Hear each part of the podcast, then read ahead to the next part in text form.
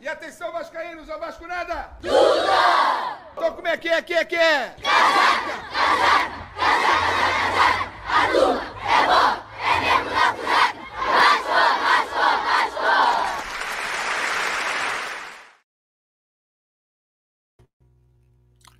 Olá, boa noite a todos, boa noite a todos aqueles que assistem e ouvem a live do Casaca, essa live especialíssima para falar do goleiro Barbosa, que hoje faria 100 anos se fosse vivo, uma das lendas do futebol brasileiro, um dos goleiros de renome do futebol mundial, um grande expoente na história do Clube de Regatas Vasco da Gama. Nós faremos um resumo aqui, nesse Sérgio Frias Taon, sobre a carreira do Barbosa e alguns momentos pós-carreira dele também.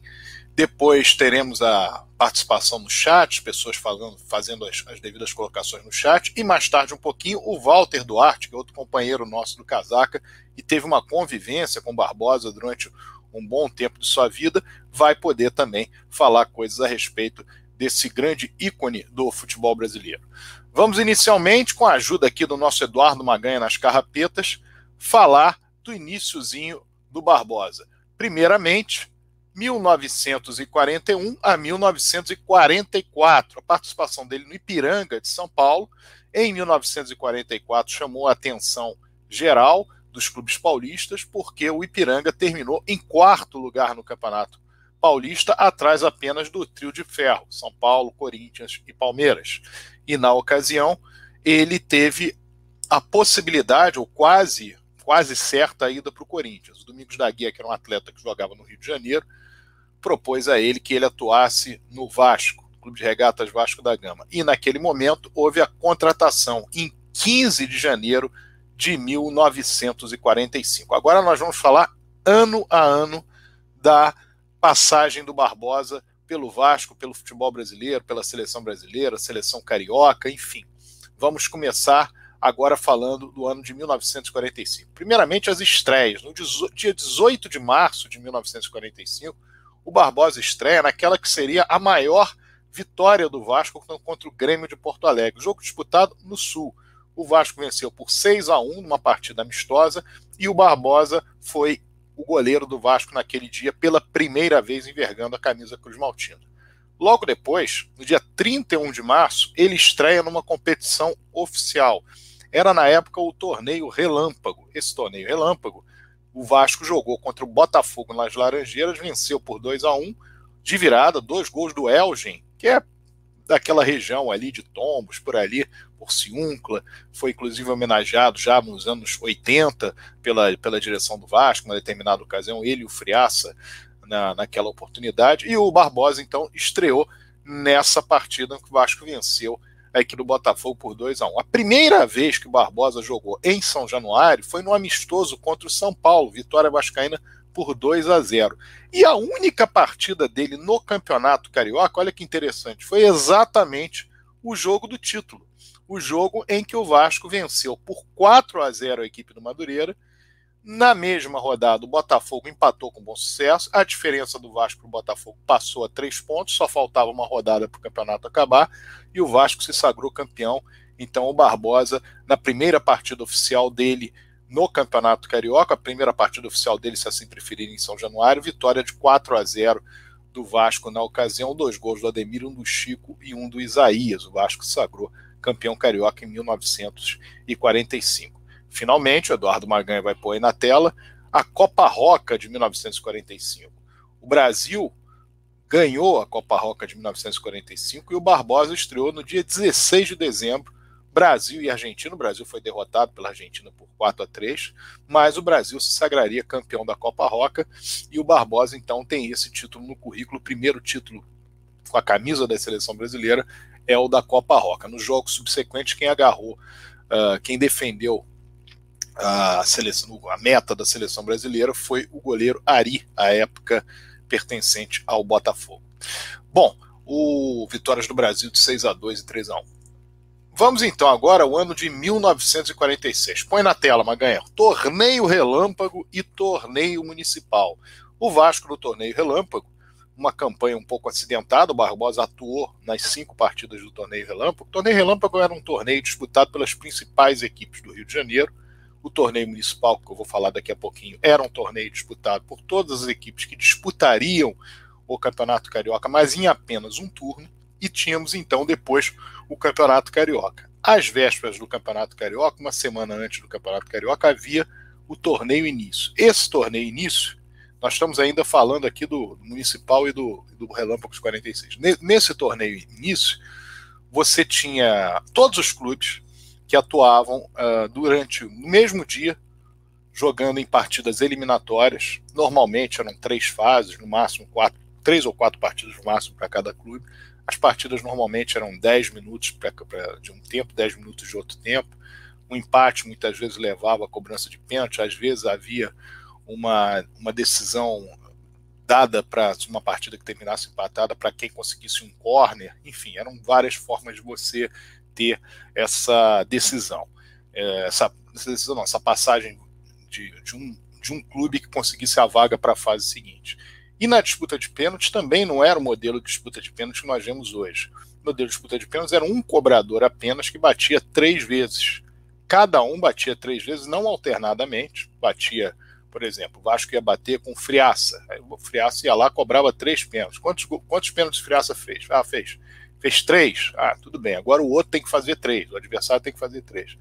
E se o Friaça fizesse um só e o outro batia só dois, e se, se fizesse os dois, já fazia dois a um, já não precisava bater o terceiro. E muitas vezes o que acontecia é que um determinado atleta batia, fazia três gols e o primeiro cobrador, o cobrador da outra equipe ia bater o primeiro pênalti, errava e aí a cobrança ficava 3 a 0 Muitas vezes não Como é que ganhou de 3 a 0 na, na, na disputa de pênalti? Ganhou porque eram cobrados não alternadamente. Então, aquele que errava o primeiro pênalti não precisava cobrar os outros dois, porque já tinha perdido da mesma maneira, então ficava 3 a 0 E, isso, e assim era feito o torneio início, que era disputado em um único dia. Bom, voltando aqui para o torneio Relâmpago, então o torneio Relâmpago, como eu falei, cinco jogos. O Vasco, na última rodada, precisava vencer o Fluminense, conseguiu a vitória e teve a felicidade de o Fluminense vencer o América, embora não precisasse do resultado. O Fluminense venceu o América e deu de presente o título do torneio Relâmpago de 1946 para o Vasco. Naquele tempo, o Fluminense atuava realmente com fidalguia e, ao mesmo tempo, com todo o denodo para poder ganhar as suas partidas. No torneio municipal, ali foi a, o grande embate, o primeiro grande embate entre o Ademir Menezes, que havia saído do Vasco, havia sido campeão invicto em 1945 para o Vasco, chegava, chegara ao Vasco em 1942, já havia conquistado vários títulos, torneio municipal, torneio relâmpago, torneio início, enfim.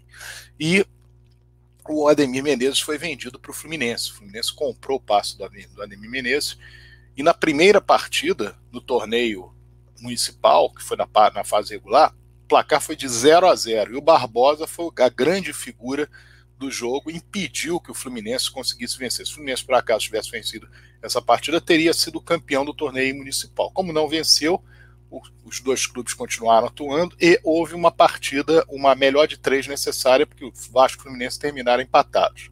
O Fluminense ganhou o primeiro jogo, 4 a 1 o Vasco ganhou a segunda partida por 2 a 0 Nesse primeiro jogo, o Vasco teve jogador expulso desde, desde o início do jogo os dirigentes do Vasco pediram um testado de sanidade mental para o Mário Viana, que era o árbitro da partida, e depois de muita confusão, o Vasco terminou com seis jogadores em campo, enfim. No segundo jogo, a vitória do Vasco por 2 a 0 e o terceiro jogo em São Januário, o Vasco na, na partida com a maior renda noturna, em jogos noturnos, no Distrito Federal, no Rio de Janeiro, até ali. O Vasco conseguiu uma vitória por 1 a 0 num golaço do Chico, de pé direito, surpreendendo o goleiro Robertinho do Fluminense, e o Barbosa, naquela partida, brilhou intensamente, impediu que sua meta fosse vazada, o máximo que o Ademir Menezes conseguiu fazer foi chutar uma bola na trave, e o Vasco conseguiu esse título, que na verdade foi o primeiro do Barbosa no torneio municipal, mas no tricampeonato municipal do Vasco. O Vasco já havia vencido em 44, 45 e agora o tricampeonato em 46. No Campeonato Carioca, o Vasco não foi tão bem, mas conseguiu, um, a partir de uma, uma, de uma grande, uma atuação espetacular do Barbosa, impedir uma vitória do Flamengo que quebraria aquela série de 21 jogos que nós daqui a pouco vamos falar sobre ela, num empate 2 a 2 no primeiro turno em São Januário. Barbosa brilhou intensamente, o Vasco não fez um bom campeonato em 1900 46, Campeonato Carioca, tanto que houve um super campeonato disputado por Fluminense, Botafogo, Flamengo e América, e o Vasco ficou quatro pontos atrás dos quatro, das quatro equipes que disputaram o supercampeonato. Esse supercampeonato acabaria sendo vencido pelo Fluminense, gol do Ademir Menezes, numa final contra o Botafogo em São Januário, vencida por 1 a 0. O Barbosa, independentemente disso, começava realmente a crescer aos olhos dos torcedores cruzmaltinos, já titular absoluto na posição de goleiro do Clube de Regatas Vasco da Gama. Vamos então agora para 1947, Taça do Atlântico. O que foi a Taça do Atlântico? A Taça do Atlântico uma competição que é disputada pelo Vasco, Palmeiras do Brasil, Nacional e Penharol do Uruguai, Boca Juniors e River Plate da Argentina. A taça não era dada para a equipe que ganhava mais pontos, e sim para aquele país que obtivesse mais vitórias. O Vasco e o Palmeiras não foram muito bem na competição, mas o, o Barbosa brilhou intensamente. Partidas dificílimas, como um empate com o Penharol em 0 a 0 jogo contra o River Plate também, ele fez uma bela, teve uma bela atuação, e ele aprendeu ali vendo os goleiros argentinos atuarem, a defender de mão trocada.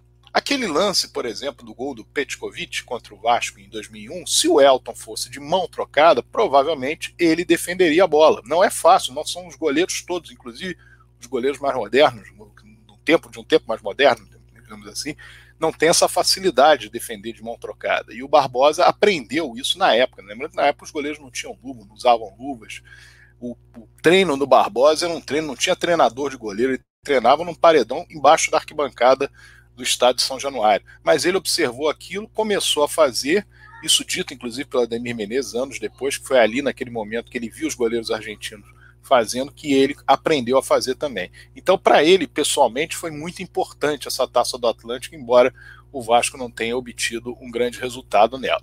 Vamos então agora para Torneio Municipal de 1947. Torneio Municipal de 1947, o Vasco, foram 10 jogos, o Vasco eram 11 equipes que, que disputavam o Campeonato Carioca na, naquela ocasião, a portuguesa só viria a disputar no início da década de 50, então eram seis equipes, Vasco, Flamengo, Fluminense, Botafogo, América e Bangu, e tínhamos também as outras equipes chamadas equipes é, pequenas do futebol do Rio de Janeiro, o São Cristóvão, Olaria, Madureira, enfim, Canto do Rio, e essas equipes, uh, elas disputavam sucesso, e essas equipes elas disputavam o campeonato carioca, e como eu falei, no torneio municipal era um turno único.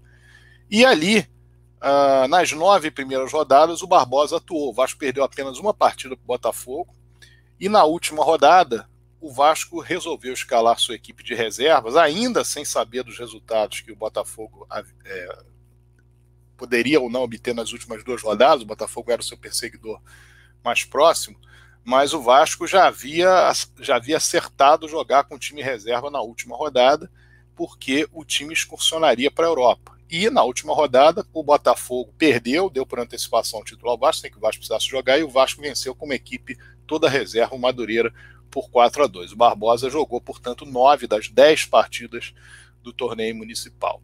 E tivemos depois a excursão à Europa. Acredito que eu tenha colocado aí, coloquei para uma ganha, excursão à Europa, que o Vasco atuou contra o combinado do, é, do Sporting, o chamado combinado de Lisboa, que era feito de jogadores do Sporting do Benfica, foi a grande atuação do Barbosa nessa excursão.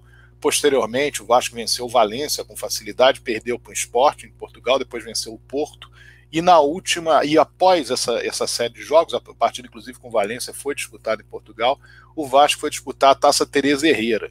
Perdeu por 3 a 2 mas há um motivo muito dito, muito falado na época pelos jogadores do Vasco, porque no primeiro tempo o Vasco jogou com a bola espanhola, a bola que se jogava na Espanha. E o Atlético Bilbao abriu 3 a 0 No segundo tempo, com a bola brasileira, o Vasco fez dois gols e acabou a partida 3 a 2 Ou seja, aquela, aquela primeira etapa com uma bola que não era a bola que, tava sendo, que os brasileiros estavam acostumados a jogar, aquilo facilitou a vida dos espanhóis e eles, quando foram jogar numa, com a bola que não era a bola que eles estavam acostumados a jogar, já estavam vencendo por 3 a 0 e conseguiram a vitória por 3 a 2 E aí nós fomos para o Campeonato Carioca de 1947, campeonato em que o Vasco deu a maior goleada da história do, do futebol profissional do Rio de Janeiro, 14 a 1 no Canto do Rio.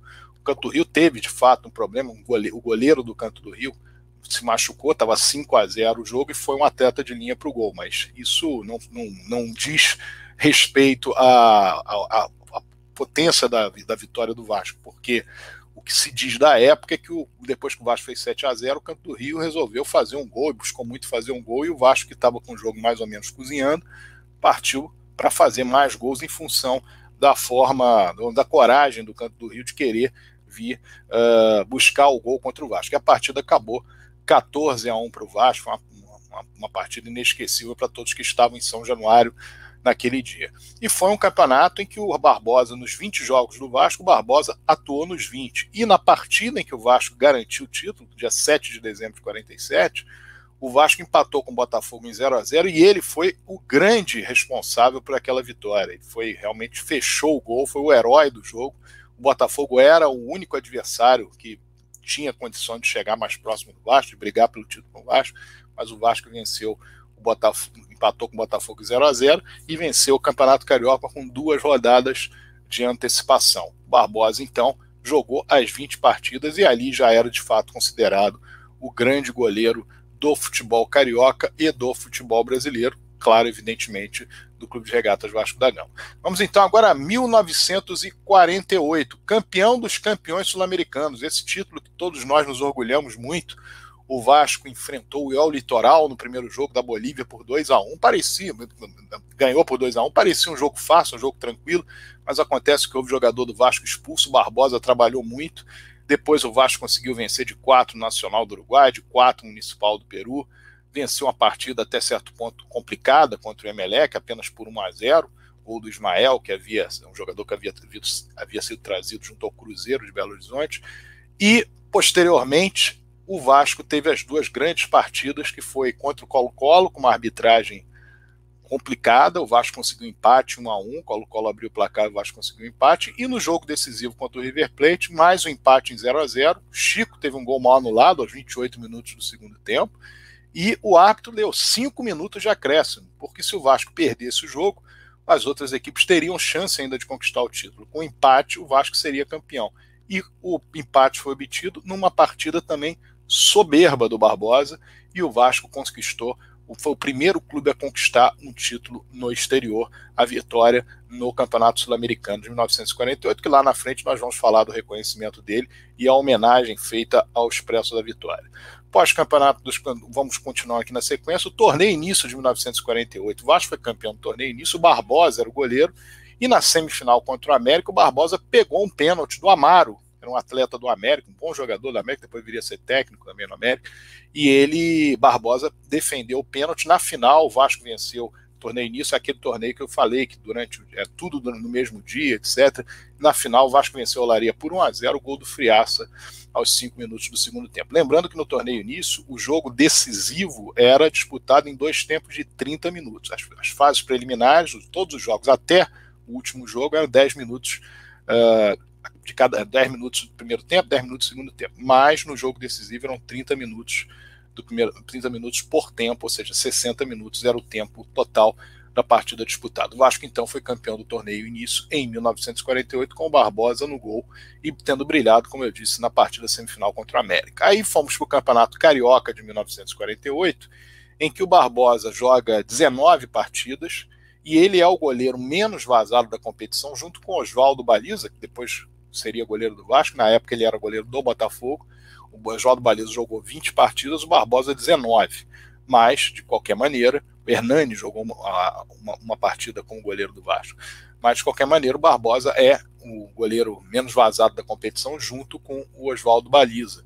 E na decisão, o Botafogo venceu o Vasco por 3 a 1 numa partida muito, muito falada, muito complicada, em que o Botafogo teria feito alguma, alguns, alguns estratagemas que não, vamos dizer, não muito republicanos ou não, ou não muito ligados ao fair play esportivo. O João Saldanha, em 1986, num programa chamado Advogado do Diabo, da TVE, chegou a falar que o Botafogo, de fato, fez uma série de coisas naquela partida, pode micro dos jogadores, parece que havia uma droga que havia sido colocada no café dos, dos atletas, que fazia com que eles ficassem morosos no, dentro do campo, enfim. Mas o Botafogo venceu por 3 a 1 O jogo foi realizado em General Severiano, campo do Botafogo.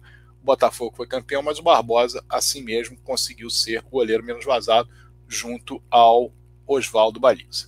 1949, põe na telinha excursão ao México. Excursão ao México, Brasil, o Brasil, estou falando do Brasil porque o Vasco, em muitas ocasiões, representava o Brasil mesmo. O Vasco atuou no México uma, uma série de partidas, empatou apenas duas, venceu a maioria, venceu mais de 10 partidas. E um, um desses jogos contra um combinado, um combinado Astúrias, Espanha, clubes do México, Vasco, primeira vez que jogou contra o combinado, ganhou por 2 a 0 mas na segunda vez reforçaram por, por demais esse combinado. E o Barbosa foi realmente o grande ícone do empate que o Vasco obteve em 0 a 0 uma partida dificílima. Ele foi o grande herói daquele jogo. Depois o Vasco teve mais uma partida disputada na Guatemala, na Guatemala se não me engano foram 12 no México, 13 no México e uma na Guatemala. E o, e o Vasco saiu invicto daquela expulsão. Logo depois, vai aparecer na telinha o Campeonato Brasileiro de Seleções Estaduais. Campeonato Brasileiro, aliás, nesse caso aí, o Campeonato Brasileiro de Seleções Estaduais, eu coloquei errado. Na verdade, é 1950. Pode passar, meu caro Magalhães. Quando chegar em 1950, eu falo. 1949, Campeonato Sul-Americano, atual Copa América. Foi disputado no Brasil, os jogos em São Januário. O Brasil jogou oito partidas, o Barbosa atuou nas oito partidas, foi o goleiro menos vazado. Na final, o Brasil ganhou o Paraguai simplesmente por 7 a 0 e foi campeão do Campeonato Sul-Americano de Seleções, que hoje é a chamada Copa América. Então, o Barbosa ali estava com a confiança geral do torcedor brasileiro na sua performance e, evidentemente, tendo a titularidade da seleção no, pela seleção brasileira como algo absolutamente evidente para todos os torcedores brasileiros. Vamos seguindo. 1949, Campeonato Carioca. 1949 foi um ano em que o Vasco perdeu apenas duas vezes. Perdeu um amistoso para o São Paulo, em São Januário, 2 a 1 e perdeu um amistoso em Mojimirim com uma equipe mista, por 3 a 2 A partida foi realizada em Mojimirim. Nessa ocasião, o Vasco, uh, nesse ano, no caso, o Vasco disputou o Campeonato Carioca 20 partidas, ganhou 18 e empatou duas. É a melhor campanha de uma equipe uh, do Rio de Janeiro no Campeonato Carioca, evidentemente, da história do profissionalismo. E há um jogo contra o Bangu, logo no início do campeonato, foi 2 a 2 em que o Barbosa, o Vasco, só não perdeu a partida em função do Barbosa. Uma partida que o Bangu realmente jogou brilhantemente e o Vasco conseguiu o um empate de 2 a 2 graças a uma partida fabulosa do Barbosa, muito lembrada pela mídia da época. O Barbosa foi colocado como herói do jogo, responsável pelo empate contra o Bangu. E no segundo turno, as duas partidas mais duras contra o Fluminense, o Vasco venceu por 2 a 0 em São Januário, depois contra o Flamengo, o Vasco venceu por 2 a 1 na Gávea. Nessas duas partidas, o Barbosa também foi a grande figura da equipe do Vasco, que possibilitou, nos piores momentos, a que o Vasco não levasse o gol, pelo menos o Vasco, nos momentos decisivos em que estava ganhando, não tomasse o gol de empate nos dois, nos, nos dois casos. O Vasco, em 1949, estreou vencendo São Cristóvão por 11 a 0, virou de 2 a 0 para 5 a 2 no dia do seu aniversário, uma partida contra o Flamengo.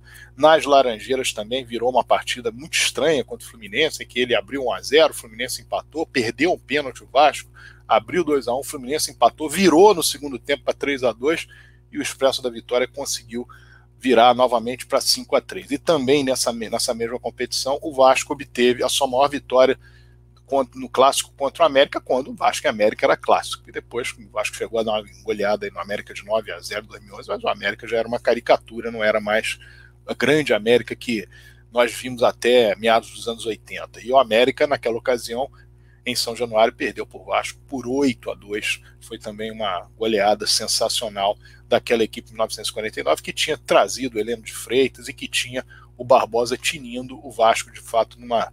Imagine um ano inteiro, o Barbosa jogou, para vocês terem uma ideia, 45 partidas em 1949, perdeu uma. Então era um Vasco realmente absolutamente exemplar. Vamos então agora para 1950, torneio Rio São Paulo, primeiro torneio Rio São Paulo, que na verdade começa no finalzinho de 1949, com a estreia do Vasco no torneio Rio São Paulo é contra o Fluminense em São Januário, o Vasco vence virada por 3 a 1 e o Barbosa também faz uma bela partida na ocasião. E ele, o Barbosa, é o goleiro menos vazado do torneio Rio São Paulo isso é importante que se diga, como fora o goleiro menos vazado no Campeonato Carioca de 1947, foi também o, o goleiro menos vazado no, no torneio São Paulo de 1950, quando o Vasco, na verdade, o Vasco não ganhou em função de uma partida contra o Corinthians, que viria a ser o campeão um ponto à frente do Vasco, em que houve de tudo, perseguição, tesourinha, que era um atleta recém-trazido pelo Vasco, futebol gaúcho do Internacional, um excelente ponto esquerdo, só não jogou a Copa do Mundo que teve um problema de meniscos próximo à, à, à convocação final. O Vasco, na realidade, tinha praticamente o time inteiro 10 jogadores do Vasco estavam na, na, lista prévia da seleção. Apenas o Ipojucan e o Tesourinha que não participaram, que não foram à Copa do Mundo de 1950, que não fizeram parte da lista da Copa do Mundo de 1950. E naquela ocasião, o Vasco, se não perdesse o jogo contra o Corinthians, teria sido campeão, perdeu com um erro da arbitragem, um pênalti mal marcado, e com essa perseguição que houve ao, ao Tesourinha ao longo do jogo, levou muita pancada e acabou o Corinthians vencendo por 2 a 1 um, uh, no Pacaembu, partida disputada no Pacaembu. Depois do torneio Rio-São Paulo, nós tivemos as outras competições. Vamos lá, meu caro Maganha. Copa Rio Branco. A Copa Rio Branco, essa Copa Rio Branco, o Walter daqui a pouco vai falar com vocês da temeridade que foi do Brasil jogar essa Copa Rio Branco. E a Copa Rio Branco era contra quem? Era contra o Uruguai. E o Uruguai estava na Copa do Mundo. Então o Brasil fez três partidas contra o Uruguai, três partidas duríssimas. Primeiro jogo 4 a 3 para o Uruguai, segundo jogo 3 a 2 Brasil e o último jogo 1 a 0 Brasil gol do Ademir. O Barbosa jogou nas três partidas. Mas o Uruguai sabia perfeitamente como o Brasil jogaria, já tinha mais ou menos o conhecimento, e aquilo para um ano de Copa do Mundo talvez não fosse o ideal. O ideal fosse pegar o Uruguai só mesmo no decorrer da própria Copa do Mundo de 1950, caso as equipes viessem a se defrontar. Já passei aqui que no ano de 1949 tem o erro que eu cometi, então em 1950, na verdade, o, a seleção, exatamente, o Campeonato Brasileiro de Seleções Estaduais. O Distrito Federal, que era o Rio de Janeiro na ocasião, numa melhor de três sensacional contra, o, contra os paulistas, venceu o primeiro jogo por 4 a 0 empatou o segundo jogo no Pacaembu em 2 a 2 e novamente no Pacaembu, era uma melhor de três, um empate de 1 a 1 que deu o título aos cariocas. Nesse empate de 1 a 1, para ter uma ideia, o Pacaembu tinha mais de 62 mil torcedores. O Pacaembu é um estádio que durante muito tempo fica, as pessoas consideram lotado com 50, 50 e pouco, tinham 62 mil pessoas. Aquele campeonato brasileiro de seleções estaduais era uma coqueluche da época. Os estádios normalmente lotavam, eram os grandes jogos, porque apareciam ali os grandes craques dos dois principais centros de futebol do país, Rio de Janeiro e São Paulo, embora fosse um campeonato que outras seleções disputassem. Mas a, grande espera era para a decisão e normalmente a decisão era Rio-São Paulo e o Barbosa era o goleiro da seleção carioca, na chamada seleção do Distrito Federal, e ganhou mais essa, esse campeonato em 1950. Muito bem, vamos agora a falar da Copa do Mundo de 1950. Para ter uma ideia, para se ter uma ideia, o Barbosa, no quadrangular final, ele foi o goleiro menos vazado, ele foi o goleiro que fez, eu vi, eu vi inclusive isso hoje numa das mídias, chamada clean sheets, que é você goleiro, no, no, caso, não ser vazado. Aqui, o goleiro que mais vezes não foi vazado na Copa do Mundo, em duas partidas. Contra o México, uma vitória por 4 a 0 e contra o, a Iugoslávia, vitória por 2 a 0 que não, para o Barbosa foi a partida mais dramática que ele disputou, porque o Iugoslávia tinha um timaço. O Brasil ganhou por 2 a 0 teve até um gol do Zizinho mal anulado, mas também o Brasil teve uma vantagem no início da partida, porque o Mitic, que era o melhor jogador da seleção iugoslava, ele não entrou no início da partida, porque ele sofreu um acidente, bateu com a cabeça numa lâmpada no vestiário, sofreu um acidente, entrou com 10 minutos de jogo e o Brasil já vencia por 1 a 0 o gol do Ademir. Mas o Barbosa fala da dificuldade que foi essa partida e o Brasil fez uma belíssima campanha na Copa do Mundo de 1950. Durante muito tempo foi falado sobre aquela derrota contra o Uruguai. Como eu já falei, o Brasil jogou três vezes com o Uruguai meses antes, então era uma partida dura. Normalmente seria dura, evidentemente que o povo brasileiro, a imprensa, os dirigentes, todos estavam muito ligados, muito otimistas em função das vitórias contra a Suécia e contra a Espanha, 7 a 1 e 6 a 1. Mas houve uma série de problemas depois. Ah, o Brasil estava concentrado uh, num lugar mais ermo, mais tranquilo, e o Brasil foi levado para São Januário, e ela no Joá, se não me engano, por ali. O Brasil foi levado para São Januário, e aí aquela discursos políticos, aquela torcida em volta, enfim, perdeu-se um pouco a concentração. E a frase lá do Mendes de Moraes, que era o prefeito do Distrito Federal, construir esse, é, cumprir minha promessa construindo esse estádio, cumpram a sua vencendo a Copa do Mundo, cumpram a sua obrigação, cumprir minha obrigação construindo esse, esse estádio, cumpram a, a vossa obrigação vencendo a Copa do Mundo, que não se faz, evidentemente, a minutos antes de uma partida. Não é assim que as coisas se dão. O Brasil fez 1 a 0 o gol do Friaça, mas o Uruguai no primeiro tempo já havia metido bola na trave, o jogo era muito duro, o Uruguai empatou com o Schiaffino e fez 2 a 1 o gol do Didia, que é um gol que pode ser devidamente contestado por A ou B, mas é um gol que o goleiro ele está esperando o cruzamento e a bola vem naquele, naquele, naquele espaço quase sem ângulo. O Didia havia feito um gol desse contra a Espanha no Pacaembu, no jogo anterior, e acabou fazendo parecido contra o Barbosa. O Barbosa na verdade, ele esperava o, o centro para o Schiaffino, que foi exatamente a jogada que o Didia fez no primeiro gol.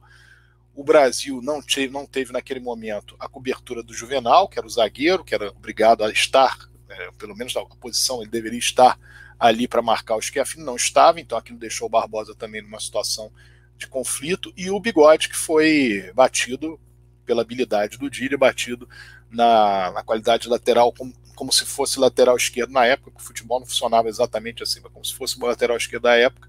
E o, o Gide, então, tem o chute, o chute improvável, que acabou saindo o gol do Uruguai, mas muita coisa pode ser dita dessa partida, não apenas esse lance do gol. E aí nós vamos ver, a partir de agora, a partir do pós-Copa do Mundo, como se dá a carreira do Barbosa, porque é um baque muito grande na Copa do Mundo. O Barbosa, ele teve por parte do torcedor brasileiro manifestações tanto de carinho como manifestações de, de, de conflito. Por exemplo, alunos de uma escola em Niterói chamada Santa Rosa é, escreveram para o Barbosa e falaram, inclusive, com a, a, a, vontade que eles tinham de ter o Barbosa lá, porque havia um concurso chamado um concurso, concurso Guará. Guará era um refrigerante da época, e esse concurso levava uh, aqueles atletas que tivessem o maior número de chapinhas colocadas no, dentro do concurso, que eles poderiam ganhar prêmios, etc. Isso eu, eu falo com maior, maiores detalhes um dia, mas é uma história bem interessante também.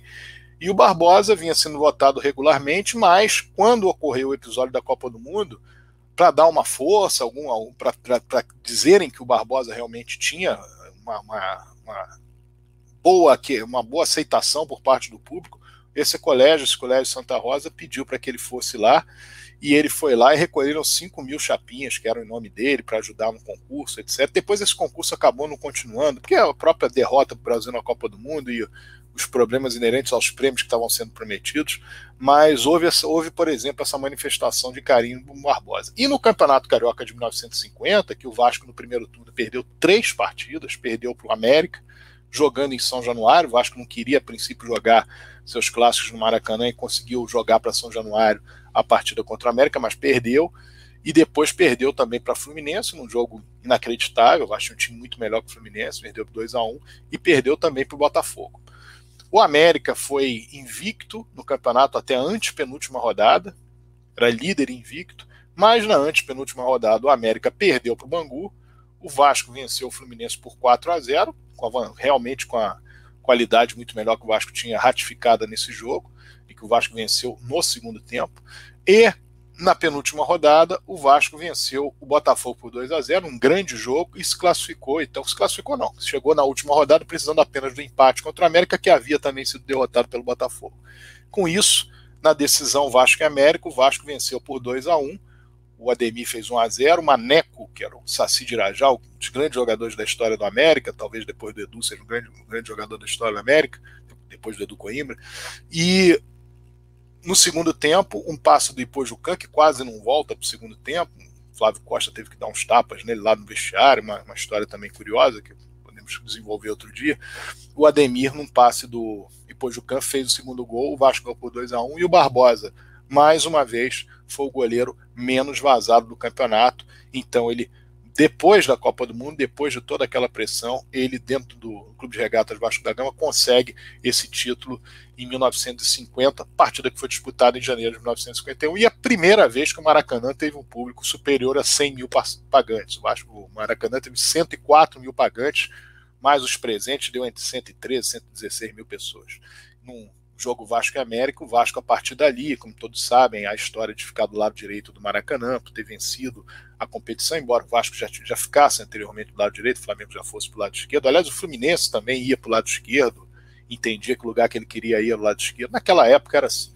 Bom, terminamos então 1950, vamos para 1951, torneio São Paulo 1951. O Vasco não faz uma, uma boa, não tem uma boa performance no torneio São Paulo mas de qualquer maneira, na partida contra o São Paulo, que termina empatado em 2 a 2 o Barbosa é o grande nome do jogo.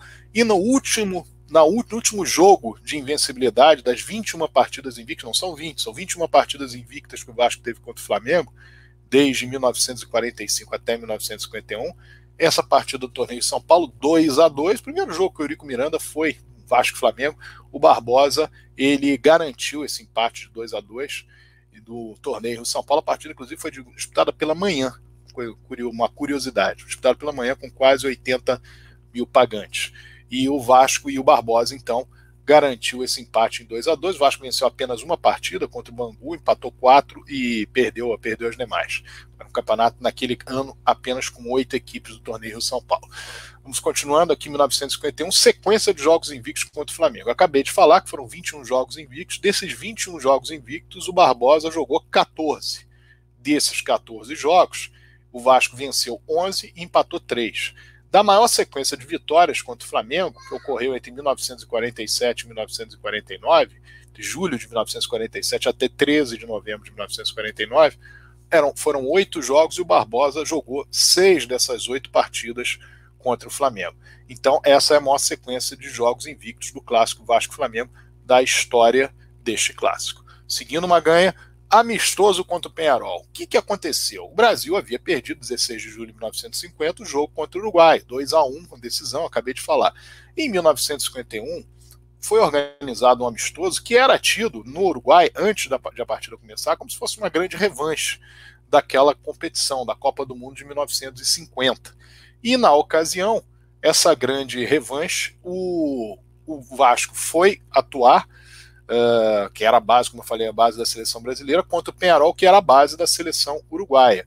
O Barbosa fez uma defesa espetacular no chute do Gija. O Maneca, que não pôde jogar a final da Copa do Mundo, e o Eli, que era reserva, foram as grandes expoentes do Vasco, junto com o próprio Barbosa. E o Vasco venceu por 3 a 0 no dia 8 de abril no Uruguai. Depois haveria um outro amistoso no Rio de Janeiro, o Vasco ganhou por 2 a 0 mas o Abdul Varela foi expulso uh, no meio do espetáculo, isso também facilitou um pouquinho a vitória do Vasco. De qualquer maneira, esse 3 a 0 foi emblemático no dia 8 de abril de 1951. Vamos seguindo.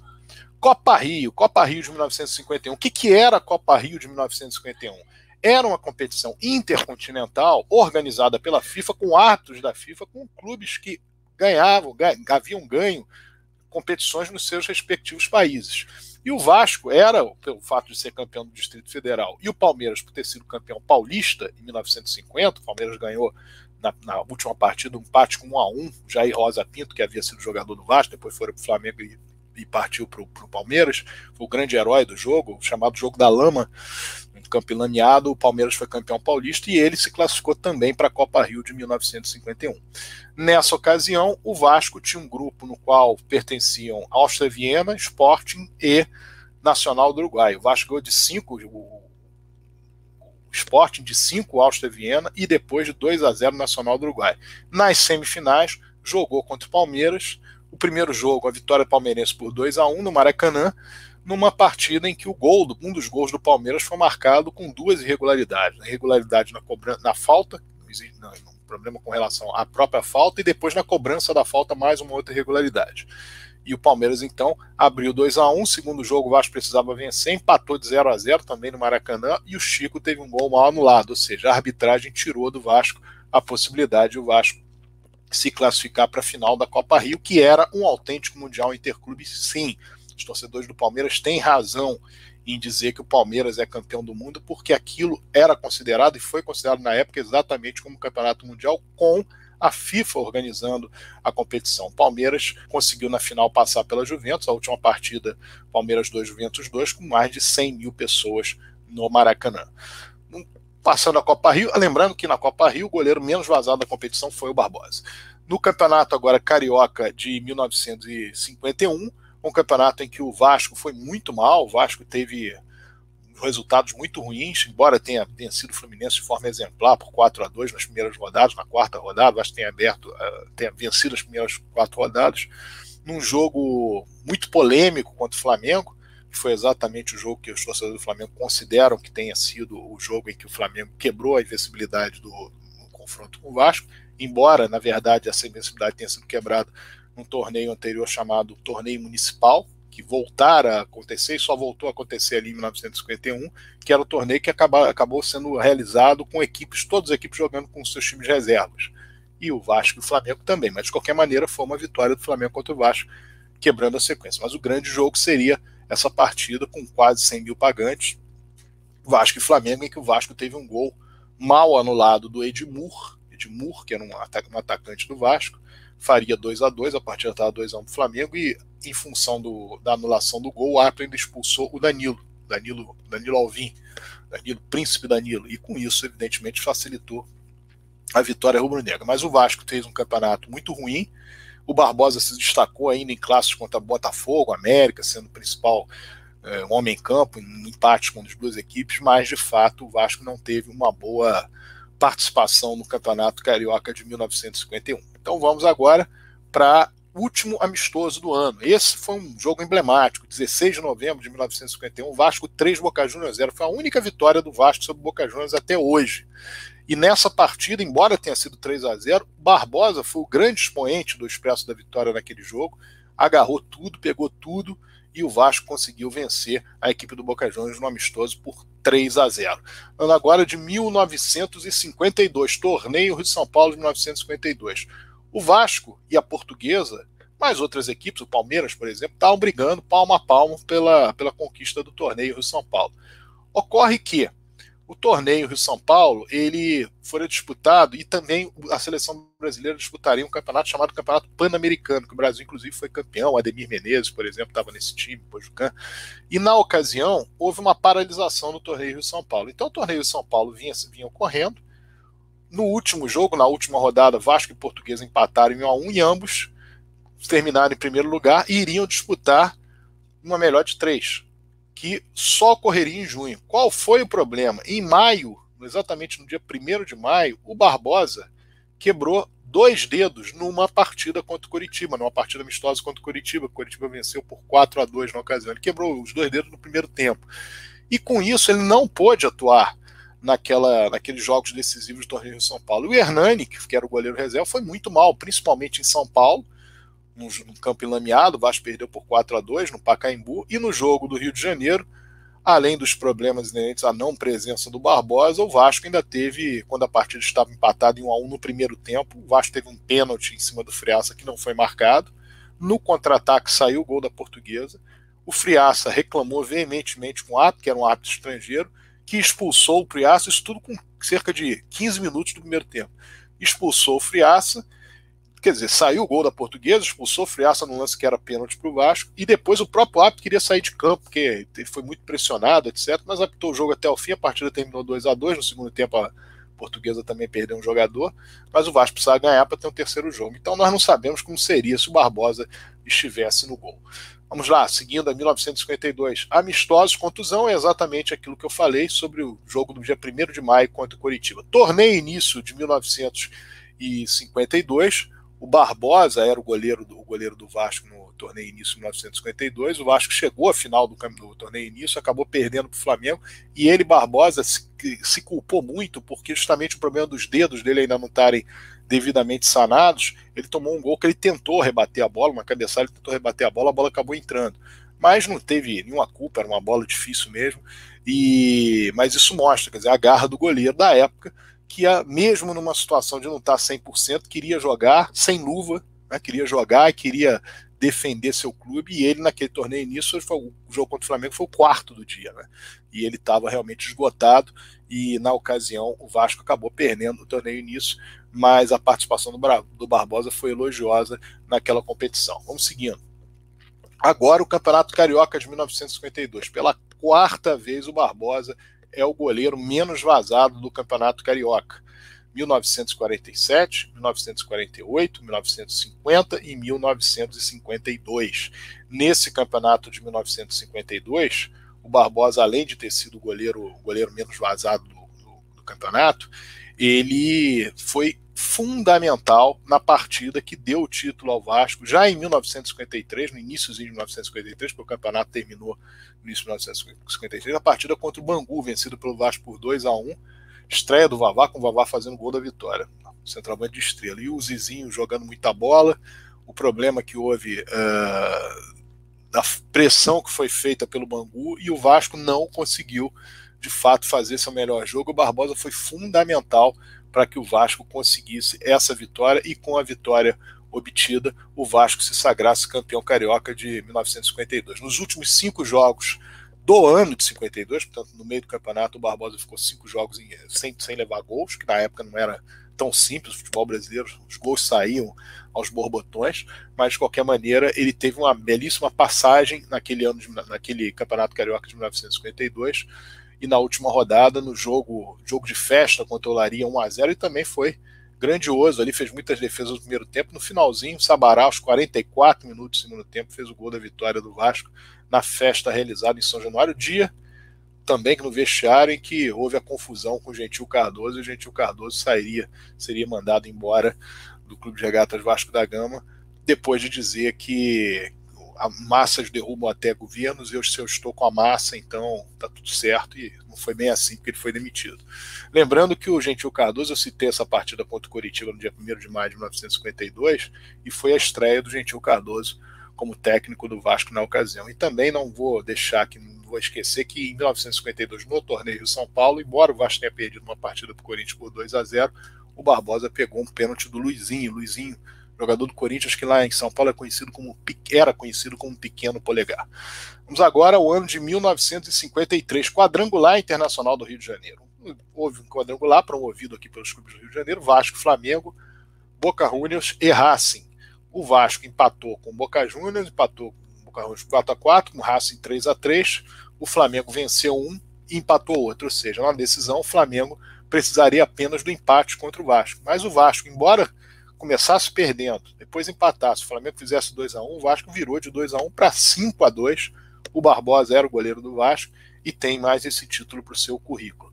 Em seguida, isso, isso foi em fevereiro, em abril, aliás, em, em vou colocar aqui, na verdade, o Campeonato Sul-Americano é depois. Depois eu falo então desse. O Campeonato Sul-Americano foi a última competição que o Barbosa atuou como goleiro do Brasil. O era o titular, mas o Barbosa jogou contra o Equador. O Brasil ganhou por 2 a 0, então foi essa a última partida dele como goleiro da seleção brasileira. O Brasil foi vice-campeão, perdeu na ocasião a competição para o Paraguai. Isso fez, inclusive, que várias, o técnico paraguaio depois Freitas Solis veio treinar o Flamengo, o Silvio Parotti foi contratado pelo Vasco, jogadores do Paraguai vieram para clubes brasileiros porque o Paraguai realmente surpreendeu o Brasil vencendo aquela competição, não era, evidentemente, estava longe de ser o favorito, e na final chegou a abrir 3 a 0 e a partida terminou 3 a 2 Inclusive, em função disso, o Olímpia do Paraguai foi chamado para disputar o torneio da Lava Correia de 1953. Era ele a base da seleção, parte da base da seleção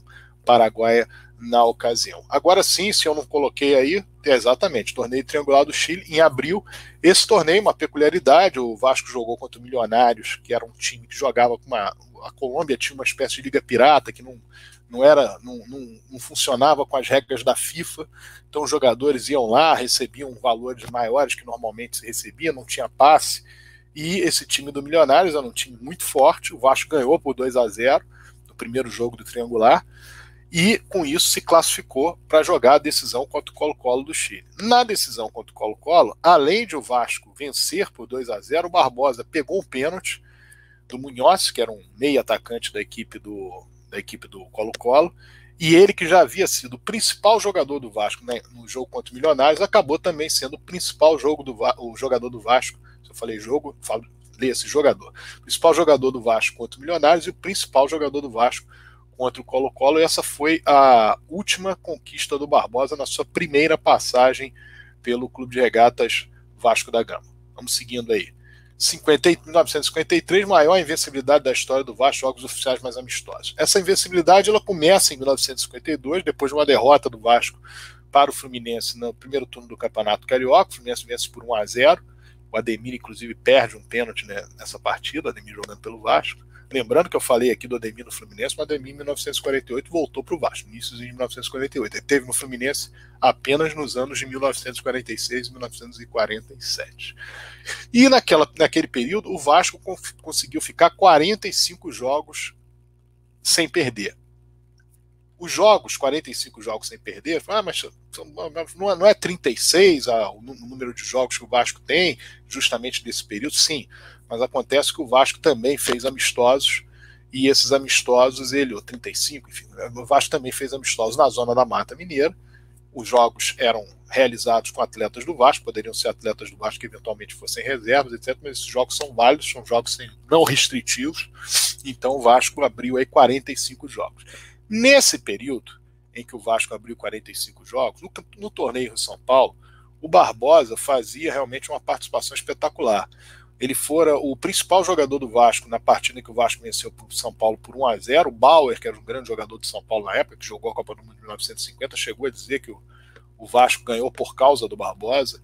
Ele havia feito outras grandes partidas já no, no torneio do São Paulo. E no jogo contra o Botafogo, foi realizado, se não me engano, no dia 16 de maio, a contusão que ele sofre no lance no primeiro tempo com o Zezinho, um lance a princípio casual, porque nem falta foi dada, inclusive complementação do lance, quase o Botafogo fez o gol, o Geraldo chutou a bola e o Haroldo tirou em cima da linha, mas o Barbosa sofreu fratura do tibia e perone. Com isso, o Barbosa ficou de maio de 1953 até março de 1954 sem atuar. Nesse, nesse período, o Vasco teve ainda a conquista do torneio Valave Correia mas aí sem o Barbosa. Em 1954, não está escrito aí o retorno aos campos, ele retorna numa partida amistosa contra o Leão do México, 3 a 0 em março. Depois, no campeonato, no torneio em São Paulo, contra o São Paulo, ele volta a atuar numa partida oficial.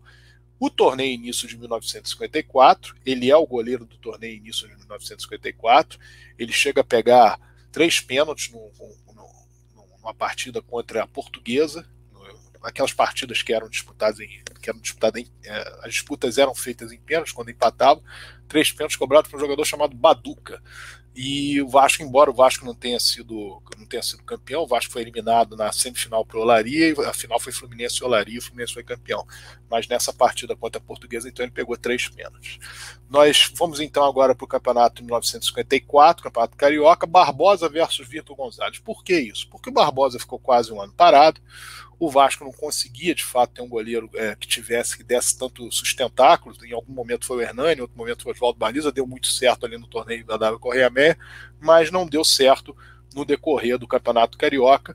E o Vasco iniciou 1954 com Barbosa se recuperando, ainda com uma certa, uma certa ressalva da torcida, etc. E em agosto de 1954 foi contratado o Vitor Gonzalez, que era um goleiro paraguai que havia atuado no Fluminense. E esse Vitor Gonzalez, ou que atuaria no Fluminense, esse Vitor Gonzalez, ele acabou revezando, não revezando, mas no Campeonato Carioca, em 27 partidas, se não me engano, o Barbosa agarrou 12 partidas e o Vitor Gonzalez agarrou 15 partidas. Então, isso trouxe ao Barbosa não uma unanimidade que ele tinha até então, até a contusão. O pós-contusão teve esse fim de, de 1954 com o Vitor Gonzalez na condição titular. Vamos então a 1955 e a saída preparada. Por que a saída preparada? Porque começa o ano de 1955, torneio São Paulo, Barbosa atua, atua, só na partida contra o Flamengo, o Vasco é derrotado por 2 a 1 Vitor Gonzalez está ali praticamente o tempo todo. O Vasco traz um goleiro do São Cristóvão, se não me engano, na época, o Hélio, e também, em função disso, o Vasco, o Barbosa percebe que ele está perdendo espaço. Então faz um amistoso contra o Esporte de Recife, em Pernambuco, é a grande estrela do amistoso, no dia 28 de julho, o Vasco empata em 2 a 2 No dia 31 de julho é dado o passe livre a ele, e logo após ele se. Exatamente, estamos falando aqui do passe livre. Logo após ele se se dispõe a jogar onde? Jogar no Santa Cruz. E aí uma das histórias realmente bem interessantes dele jogando no Santa Cruz, por quê? Porque o Santa Cruz não tinha dinheiro para poder, ele já tinha o passo, mas queria 200 mil, mil cruzeiros, e o Santa Cruz não tinha esse dinheiro. Então a torcida do Santa Cruz se cotizou para pagar metade e a direção do, uh, do Santa Cruz pagaria os outros 100 mil reais. O Barbosa foi recebido por uma multidão no aeroporto de Guararapes, pra, ali já em 1955, já depois da, como eu falei, lá, lá para agosto de 1955, e na ocasião o presidente do, do Santa Cruz, Aristófanes, fala, grande, um grande expoente da Copa do Mundo, que muitos achavam que era blefe do Santa Cruz, mas o Santa Cruz está tá trazendo. E de fato o Santa Cruz obtém alguns títulos com Barbosa já em 1956. No início do ano, em março, o troféu Rubem Moreira, que é o troféu que é disputado por clubes de Pernambuco e da Bahia. Eram quatro clubes de Pernambuco, os três que nós conhecemos, mais tradicionais, o Esporte, o Náutico, Santa Cruz, mas também o América de Pernambuco, que na época também tinha uma equipe respeitada. E na Bahia, o Bahia, o Vitória e duas equipes ali próximas da capital, ou na capital, o Galícia e o Botafogo da Bahia. Nesse, nesse campeonato, na última rodada, Bahia e Santa Cruz estavam empatados, jogariam ao mesmo tempo, na Bahia e outro em Pernambuco. O Bahia empatou com o Náutico em 2 a 2 O Santa Cruz venceu a vitória da Bahia por 4 a 0 e com isso o Santa Cruz se sagrou campeão o Barbosa foi considerado o goleiro do, da seleção desse campeonato, desse torneio, e brilhou de fato intensamente. E também o torneio Rio São Paulo de torneio São Paulo, torneio início de 1956, o, Barbo, o Santa Cruz foi campeão, vencendo na final o Alto Esporte por 1 a 0, gol do Jorge de Castro. E com isso, o, eliminou na semifinal o esporte, e com isso o Santa Cruz se sagrou campeão do torneio início. Uma, isso foi no dia 6 de maio. Uma semana depois, no dia 13 de maio, o Santa Cruz jogou um amistoso contra o Flamengo, que acabaram de ser tricampeão carioca. Por quê? Porque o campeonato carioca de 1955 só termina em abril de 1956, quando o Flamengo, numa melhor de três, passa pelo América, vencendo o primeiro jogo por 1 a 0 perdendo o segundo por 5 a 1 e ganhando o terceiro por 4 a 1 naquela famosa história do Tomires, que quebrou a perna no, Alarcon, que era o principal, o Paraguai, o principal jogador da equipe do América. E com isso, evidentemente, facilitou a vitória do Flamengo na ocasião. Ora, se o Flamengo venceu o primeiro jogo por 1x0, perdeu outro de 5 a 1 aliás, num jogo em que o ataque todo do América fez gol, é, evidentemente que o Flamengo não era exatamente o favorito, ainda mais para ganhar de 4 no último jogo. O Flamengo jogava por empate no jogo na prorrogação e conseguiu a vitória por 4 a 1 Esse jogo foi o jogo que consagrou o Dida que viria inclusive a jogar a Copa do Mundo de 1958, o Dida que, segundo o Zico, era o ídolo dele de infância. Bom, aí houve, houve um amistoso então, Santa Cruz e Flamengo. O Santa Cruz venceu por 1 a 0 e na ocasião, nós estamos ainda em isso, estamos ainda em 1956. Santa Cruz venceu por 1 a 0 e o Barbosa foi a grande figura em campo. Isso foi muito comentado à época pela imprensa pernambucana, se vocês pegarem os jornais pernambucanos da época, é falado muito desse jogo, esse amistoso, porque o Santa Cruz vence o tricampeão carioca e o Barbosa é a grande figura. Vamos agora ao ano de 1957. Olaria o bom sucesso? Por que essa pergunta? Porque o Barbosa não queria mais ficar em Pernambuco, queria voltar para o Rio de Janeiro, e o Olaria, a princípio, fez uma proposta. Só que o Santa Cruz, embora o passo fosse do Barbosa, podia prendê-lo, para questão de legislação da época. E o Barbosa chegou a buscar advogado, constituir advogado, e acabou que o Bom Sucesso chegou na frente e levou o Barbosa. Vocês se lembram que o Barbosa estreou numa partida oficial pelo Vasco no dia 31 de março de 1945 contra a equipe do Botafogo, torneio relâmpago. E ele estreia pelo Bom Sucesso no dia 31 de março de 1957. Uma partida amistosa contra o Flamengo em Teixeira de Castro, que o Flamengo vence por 1 a 0, mas novamente o Barbosa é posto como o principal nome da partida, o grande nome da partida, um grande destaque da partida. A estreia do Bom Sucesso no Campeonato Carioca se dá com o Botafogo. Nessa estreia do Campeonato Carioca, o Botafogo vence o Bom Sucesso por 3 a 1 mas o Barbosa é considerado também o melhor jogador do Bom Sucesso, que evitou uma, uma goleada, um, enfim, um muito maior. Na quarta rodada da competição, a próxima, próxima vinheta que vem aí, Vasco 2, Vasco 1, Bom Sucesso 1 no Campeonato Carioca. Uma partida em que o, o, o jornal, de, o Diário da Noite diz Barbosa, entre parênteses, o velho, fecha parênteses, parou o Vasco. Por que isso? Porque o Vasco liberou o Barbosa em 1955, entendendo que era um goleiro que já estava velho. E esse goleiro que já estava velho, dois anos depois, fechou o gol, o empate de 1 a 1 Ele foi o grande nome da rodada, foi o grande nome daquela, daquela, daquele jogo, e houve um empate em 1 a 1 Posteriormente, houve o um empate do Fluminense contra o Bom Sucesso, também 1 a 1 Barbosa foi um dos destaques. E ainda uma partida em Teixeira de Castro, no Campeonato Carioca de 1957, Bom Sucesso América, houve empate 1 a 1 e o Barbosa pegou um pênalti, pênalti cobrado pelo jogador Canário, que era um jogador jogador de, de, grande potencial do América na ocasião. Foi um a um e evidentemente que as atuações do Barbosa, embora o Bom Sucesso tenha sido penúltimo colocado no Campeonato Carioca, chamaram a atenção dos clubes para 1958. O que, que fez o Vasco em 1958? Vamos para a telinha aí que o Maganha vai colocar. Volta ao Vasco. O que, que acontece ali? O Bom Sucesso ele não queria liberar o jogador. O jogador estava muito bem o Vasco então pagou 200 mil cruzeiros para que ele tivesse liberado, embora o passe fosse do Barbosa, mas ele estava sob contrato. Liberasse para o Vasco e o Barbosa foi liberado, não estava sob contrato, como eu falei, a legislação travava de, de alguma maneira. O Barbosa veio para o Vasco, veio jogar no Vasco, o titular era o, na, na, ocasião, o titular não era ele, mas ele veio atuar, o Hernandes jogava, outros goleiros atuavam na ocasião. Aliás, não era o Hernani, não estou fazendo confusão. Mas enfim, ele não era o goleiro titular na ocasião em 1958. Mas no torneio Rio São Paulo, na penúltima rodada, no fogo, ele entra no segundo tempo da partida contra o Flamengo, empate de 1 a 1, a partida com mais de 120 mil pessoas no Maracanã, porque o Vasco e o Flamengo eram líderes do torneio Rio São Paulo, na penúltima rodada quem ganhasse era praticamente campeão. Houve empate 1 a 1 na última rodada, o Flamengo foi derrotado pelo Corinthians ou pelo Palmeiras no meio de semana.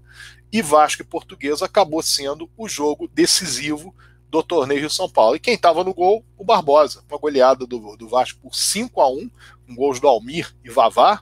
Almir jogou uma barbaridade aquele dia, Almir Pernambuquim. E o Vasco foi campeão do torneio São Paulo. O Barbosa, depois de tantos anos, obteve esse título do torneio Rio São Paulo. Logo depois, torneio início. Torneio início, o Barbosa, o torneio início, o Barbosa pegou quatro pênaltis. Dois do Dalmo, Dalmo, Delmo, Elmo, perdão, Elmo do Canto do Rio, na, na, nas, nas, chamadas quartas de final, e depois dois do jogador Macalé, da Portuguesa, nas semifinais. Na final, o Vasco venceu o Madureira por 3 a 0 e sagrou campeão. Mas o Vasco só jogou com time pequeno, é porque os grandes caíram antes. Flamengo, Fluminense, Botafogo, todos eles estavam disputando, mas o Vasco foi ganhando dos pequenos, porque os, os, grandes foram perdendo. E na final, então, o Vasco não ganhava o torneio em São Paulo em 1948 e ganhou naquela oportunidade com Barbosa como goleiro, voltaria a ganhar em 1958 também com Barbosa como goleiro. No Campeonato Carioca, o Super Super Campeonato Carioca, o Barbosa ele atuou número de partidas, se não me engano, 14 partidas, é, naquele 14 ou 15 partidas. Ele perdeu apenas, com o Barbosa, o Vasco perdeu apenas um jogo naquele, naquele campeonato, que foi por Madureira, por 3 a 1 aliás, uma, uma vitória surpreendente no Madureira, logo início da competição, terceira ou quarta rodada. Mas o Barbosa foi muito bem, mas ao longo do campeonato teve problemas de contusão, entre outros, e o Miguel e o Hélio atuaram principalmente ali naquele período do supercampeonato, supercampeonato, super supercampeonato que o Barbosa não tinha condições na ocasião de atuar. Isso o, no Super Super Campeonato de 1958. Em 1959, no torneio São Paulo, mais uma vez o Barbosa é o goleiro menos vazado da competição. O Vasco realmente foi um, é, é, o Vasco é um dos clubes menos vazados, longe. O Vasco toma naquela, naquela competição número de gols muito pequeno. E na ocasião, o Vasco tinha, era o favorito para ganhar o torneio em São Paulo. Na última rodada contra o Santos, o Vasco atuaria contra o Santos no Pacaembu, precisando apenas do empate, mas havia uma expulsão marcada para a Europa. E o Vasco confiava, vamos dizer assim, no fair play do Santos, de que o jogo poderia ser disputado em outra data, quando o Vasco voltar à discussão. E o Santos diz: nada disso, eu quero jogar essa partida agora. O jogo no Pacaembu, o Vasco jogou com um time, não era o time titular, o Barbosa era um dos poucos titulares. E esse jogo vocês podem ver no YouTube, de vez em quando ele passa aí no YouTube. O Santos gol de 3 podia ter ganho de 6, de 7. O Santos era, naquele momento, muito mais forte do que o time, evidentemente, misto do Vasco. O time principal do Vasco estava na Europa. E o Barbosa faz uma atuação, tem uma atuação espetacular, é o melhor jogador em campo, embora o Vasco tenha perdido de 3 a 0. No, durante o ano de 1959, seguindo aí, Campeonato Carioca de 1959, o Barbosa ele ainda, uh, ainda atua sendo titular, mas também já, já né, a essa altura do campeonato, o Miguel jogando, o Ita tá para começar para começar a atuar, mas ele ainda é o jogador que atua mais vezes no ano de 1959. Vamos seguindo. 1960, torneio Rio São Paulo, mais uma vez a mesma coisa. O Barbosa ele não atua todas as partidas do Rio São Paulo, mas ele é o goleiro menos vazado da competição. O Barbosa toma quatro gols em seis jogos e faz realmente uma, uma, um belo torneio Rio São Paulo. Mas o Vasco não vai bem, o Vasco chega, fica longe de conseguir uh, se manter. É quando o Ita começa a crescer no gol do Vasco, o Ita começa a, a vez, vez por outra, a atuar muito bem e começa a tomar a posição. No campeonato carioca, agora sim, de, ah, perdão, torneio início, verdade, torneio início de 1960, o Barbosa é o goleiro do Vasco e também pega mais um pênalti, se não me engano, o pênalti do Humberto, do Madureira. Se eu não estou enganado, foi exatamente nesse ano. Mas, Humberto não, Oswaldo Madureira. Uh, e na ocasião, vamos para o Campeonato Carioca de 1960, e aí ocorre a mudança. Ou seja, o Barbosa ele atua contra o, contra América no partido inicial, o Vasco perde por 1 a 0 fica um tempo sem jogar. As três partidas que ele joga no decorrer do Campeonato Carioca, o Vasco as perde. E isso acaba levando a que o Ita consiga obter uh, a, a, titularidade. Ele ainda briga com Miguel, o Ita ainda briga com Miguel para a titularidade, mas ele acaba sendo o goleiro, principalmente nos jogos contra o Flamengo, contra o Botafogo, que ele vai muito bem. Na última rodada, 16 de dezembro, última rodada, último jogo do Vasco no Campeonato Carioca, é a última partida oficial do Barbosa defendendo o gol do Vasco. O Vasco já estava eliminado, o placar foi de 1 a 1 esse jogo, lembra que eu vou falar agora, ocorreu no dia 16 de dezembro de 1960. 16 de dezembro de 1960. Vamos para 1961. Ah, perdão, e ele ganha também o Campeonato Carioca de Aspirantes, o Barbosa ganha, porque, como ele, durante boa parte do Campeonato Carioca, não era o titular, ele jogava as partidas de aspirantes e o Vasco ganhou o Campeonato de Aspirantes por antecipação, inclusive, o Barbosa era o goleiro, era, foi o goleiro em várias dessas partidas dos aspirantes. Agora sim, 61. 61 amistosos. Por que, que eu estou colocando amistosos? Porque em 61 o Barbosa não jogou nenhuma partida oficial pelo Vasco. Mas ele jogou 19 amistosos. Dos 19 amistosos, o Vasco jogou 17 e empatou 2. Então, na realidade, ele ficou o ano inteiro invicto. Não perdeu nenhuma partida chegou a jogar um amistoso contra o Botafogo, não perdeu nenhum, nenhum amistoso que ele jogou. Então, passou esse ano de 61. Os outros goleiros, como eu falei, o Ita já tinha solidificado a sua condição. O Humberto Torgado foi um goleiro que foi chamado, foi contratado no início do ano, chegou a atuar em alguns, em alguns jogos, e o Barbosa não teve nenhuma oportunidade. 1962, passamos 61, 62, mais amistosos. Ah, o Barbosa ainda atua em quatro ou cinco amistosos último deles contra o Maringá, no dia 10 de maio, só vitórias. São quatro amistosos, se não me engano, só vitórias. Com isso, o Barbosa ficou invicto no Vasco de 16 de, de dezembro de 1960 até uh, ah, 10 de maio de 1962. Então ele ficou esse tempo todo sem perder. A última partida que o Barbosa perdeu, agarrando pelo, pelo Vasco, foi uma partida anterior contra o Fluminense no Campeonato Carioca. Então ele ficou um ano e meio sem perder. Você pegar 60, 61, 62, meio de 62, mais de 62. E aí, no dia 10 de maio, então há a vitória contra o Maringá, 3 a 0 jogo disputado no Paraná, o Grêmio Maringá, jogo disputado no Paraná, e a liberação do Vasco para que ele vá atuar no Campo Grande aos 41 anos de idade. E o Barbosa, ele estreia pelo Campo Grande na primeira rodada do Campeonato Carioca de 1962 contra o Botafogo, que é aquele mesmo Botafogo que na Copa do Mundo havia sido base da seleção brasileira e era o clube que arrebentaria. E o Campo Grande vence por 1 a 0 e o Barbosa a maior figura em campo. Inclusive os jornais falam feitiço do Barbosa, porque pegou tudo naquele jogo contra o Botafogo. Então imagine o Botafogo com aquele timaço e o Campo Grande consegue a vitória por 1 a 0 na estreia dele Barbosa no Campo Grande. Seguindo ainda no Campo Grande, América e Campo Grande. O Campo Grande consegue ficar cinco rodadas invictas, só vai perder o sexto jogo. No quinto jogo, América e Campo Grande, Maracanã 1 a 1 maior figura em campo, Barbosa. Vamos para o jogo seguinte. Fluminense e Campo Grande. O Fluminense tira finalmente a, a, invencibilidade do Campo Grande, vence por 1 a 0 mas o Barbosa também é considerado o melhor jogador em campo. Vamos seguindo e retorno do segundo turno após contusão. O que, que aconteceu? Na 11 rodada, 11 ou 12, a última rodada do turno, o Vasco vence o Campo Grande, vencia por 1 a 0 O Barbosa na, na, expectativa de tirar uma bola numa cobrança de falta feita pelo Sabará e consegue rebater a, a, falta, mas tem um estiramento na coxa. Inclusive no rebote sai o gol do Salzinho.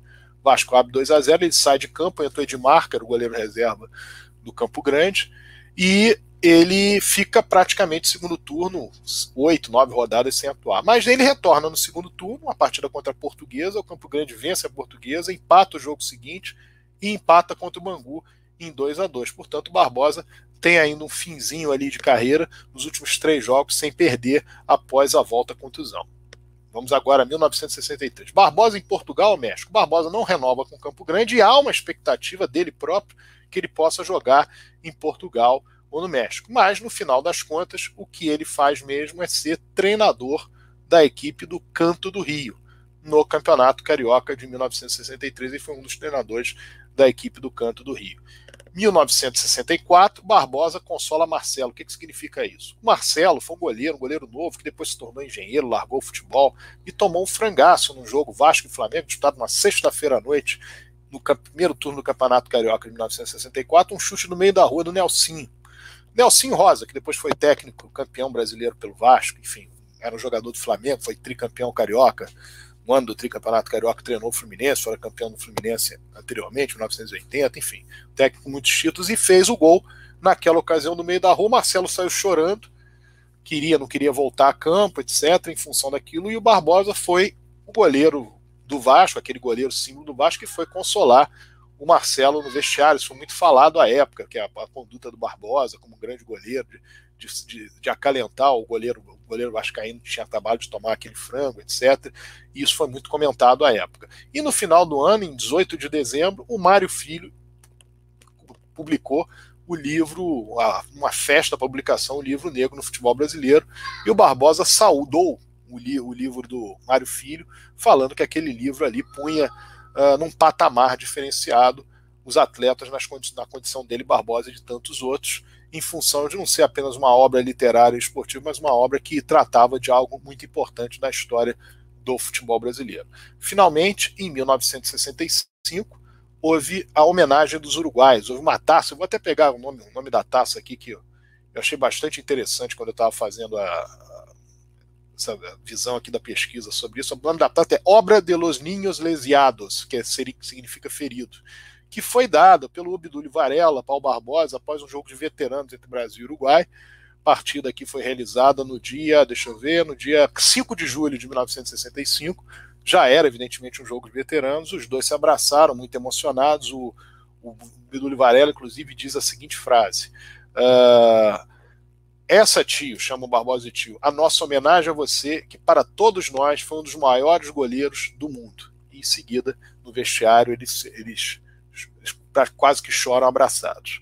O Barbosa recebe talvez a sua maior homenagem como goleiro do Vasco depois de terminar a carreira em 1997, quando na classificação do Vasco para a Supercopa Libertadores, em função do reconhecimento do título sul-americano de 1948, que foi reconhecido pelo presidente Eurico Miranda em 1996 junto ao Comembol, com um trabalho feito com o filho dele, que hoje é professor, professor, professor historiador professor doutor em história, melhor dizendo, que é o Mário Ângelo Miranda, e ele, Eurico Miranda, também na Comembol conseguiram essa reconhecimento desse título de 1948 e 1996 e com o reconhecimento com status de Libertadores, o Vasco pôde jogar a Supercopa de 1997. Então, no dia que o Vasco ia estrear na Supercopa, naquela ocasião estavam presentes Barbosa, Barqueta, que era o goleiro reserva do Barbosa, Augusto, Rafanelli, Wilson, que era o outro zagueiro da época, o Rafael zagueiro, o Augusto era o capitão da equipe, Moacir, que era o meia, o Jorge, que era o lateral esquerdo, o esquema era o Ralf esquerdo, depois hoje chamaria de lateral esquerdo, o Friaça, o Lelé, o Chico, o próprio Flávio Costa e o amigo Agifone, que era o médico. Esses todos foram homenageados e o Barbosa, evidentemente, teve todo o carinho da torcida do Vasco. E em 1997 houve essa homenagem e finalmente nós Infelizmente, em 2000, em abril de 2000, no dia da resposta histórica, 7 de abril, morreu um dos grandes goleiros da história do futebol mundial, talvez o maior goleiro da história do futebol brasileiro, sem dúvida nenhuma, o maior goleiro da história do Clube de Regatas Vasco da Gama. Essa é a pequena homenagem que o Casaca faz ao Barbosa, tudo isso que ele produziu, tudo isso que ele fez como cidadão, como homem, como profissional de futebol, como alguém que conseguiu superar todos os obstáculos para vencer, conquistar inúmeros títulos e deixar registrado 100 anos depois do seu nascimento tudo aquilo que nós falamos aqui, tudo aquilo que a torcida vascaína sente por ele. A torcida vascaína, muitos, a maioria esmagadora que não conheceu, não viu jogar, mas todos com carinho imenso por ele, por tudo aquilo que ele fez pelo Clube de Regatas Vasco da Gama. Então, daqui a pouquinho nós vamos entrar com o chat e vamos chamar daqui a pouco o Walter Duarte. Mais uns minutinhos também nós chamamos o Walter Duarte para ele entrar conosco e falar da relação que ele teve com o Barbosa, um não, não viu apenas como jogador de futebol, mas também teve muito contato na vida com ele. Vamos lá, Mr. Samba Bom Barbosa, um dos maiores do mundo. Vamos seguindo Maganha. Agenor Júnior, saudações vascaínas a todos. Casaca. Marco Antônio, grande Barbosa, saudações vascaínas, saudações vascaínas, Marco Antônio.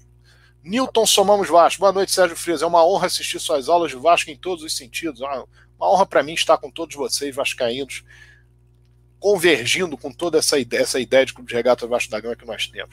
Yuri Menezes, vale registrar, em 1997, o ídolo vascaíno Barbosa foi no Vasco homenageado através de uma ação organizada pelo Eurico Miranda, fazendo justiça para com um dos grandes futebolistas da história. Sem dúvida nenhuma, foi através do Eurico Miranda, e o Eurico Miranda fez toda a questão de que o Expresso da Vitória, todos que pudessem estar lá, lá estivessem. O Expresso da Vitória, que normalmente os atletas do Expresso da Vitória nas campanhas políticas do Eurico, toda, toda vez que o Eurico tinha algum tipo de campanha política ele, e eles vivos, eles normalmente eram favoráveis ao, ao Eurico Miranda em quaisquer votações.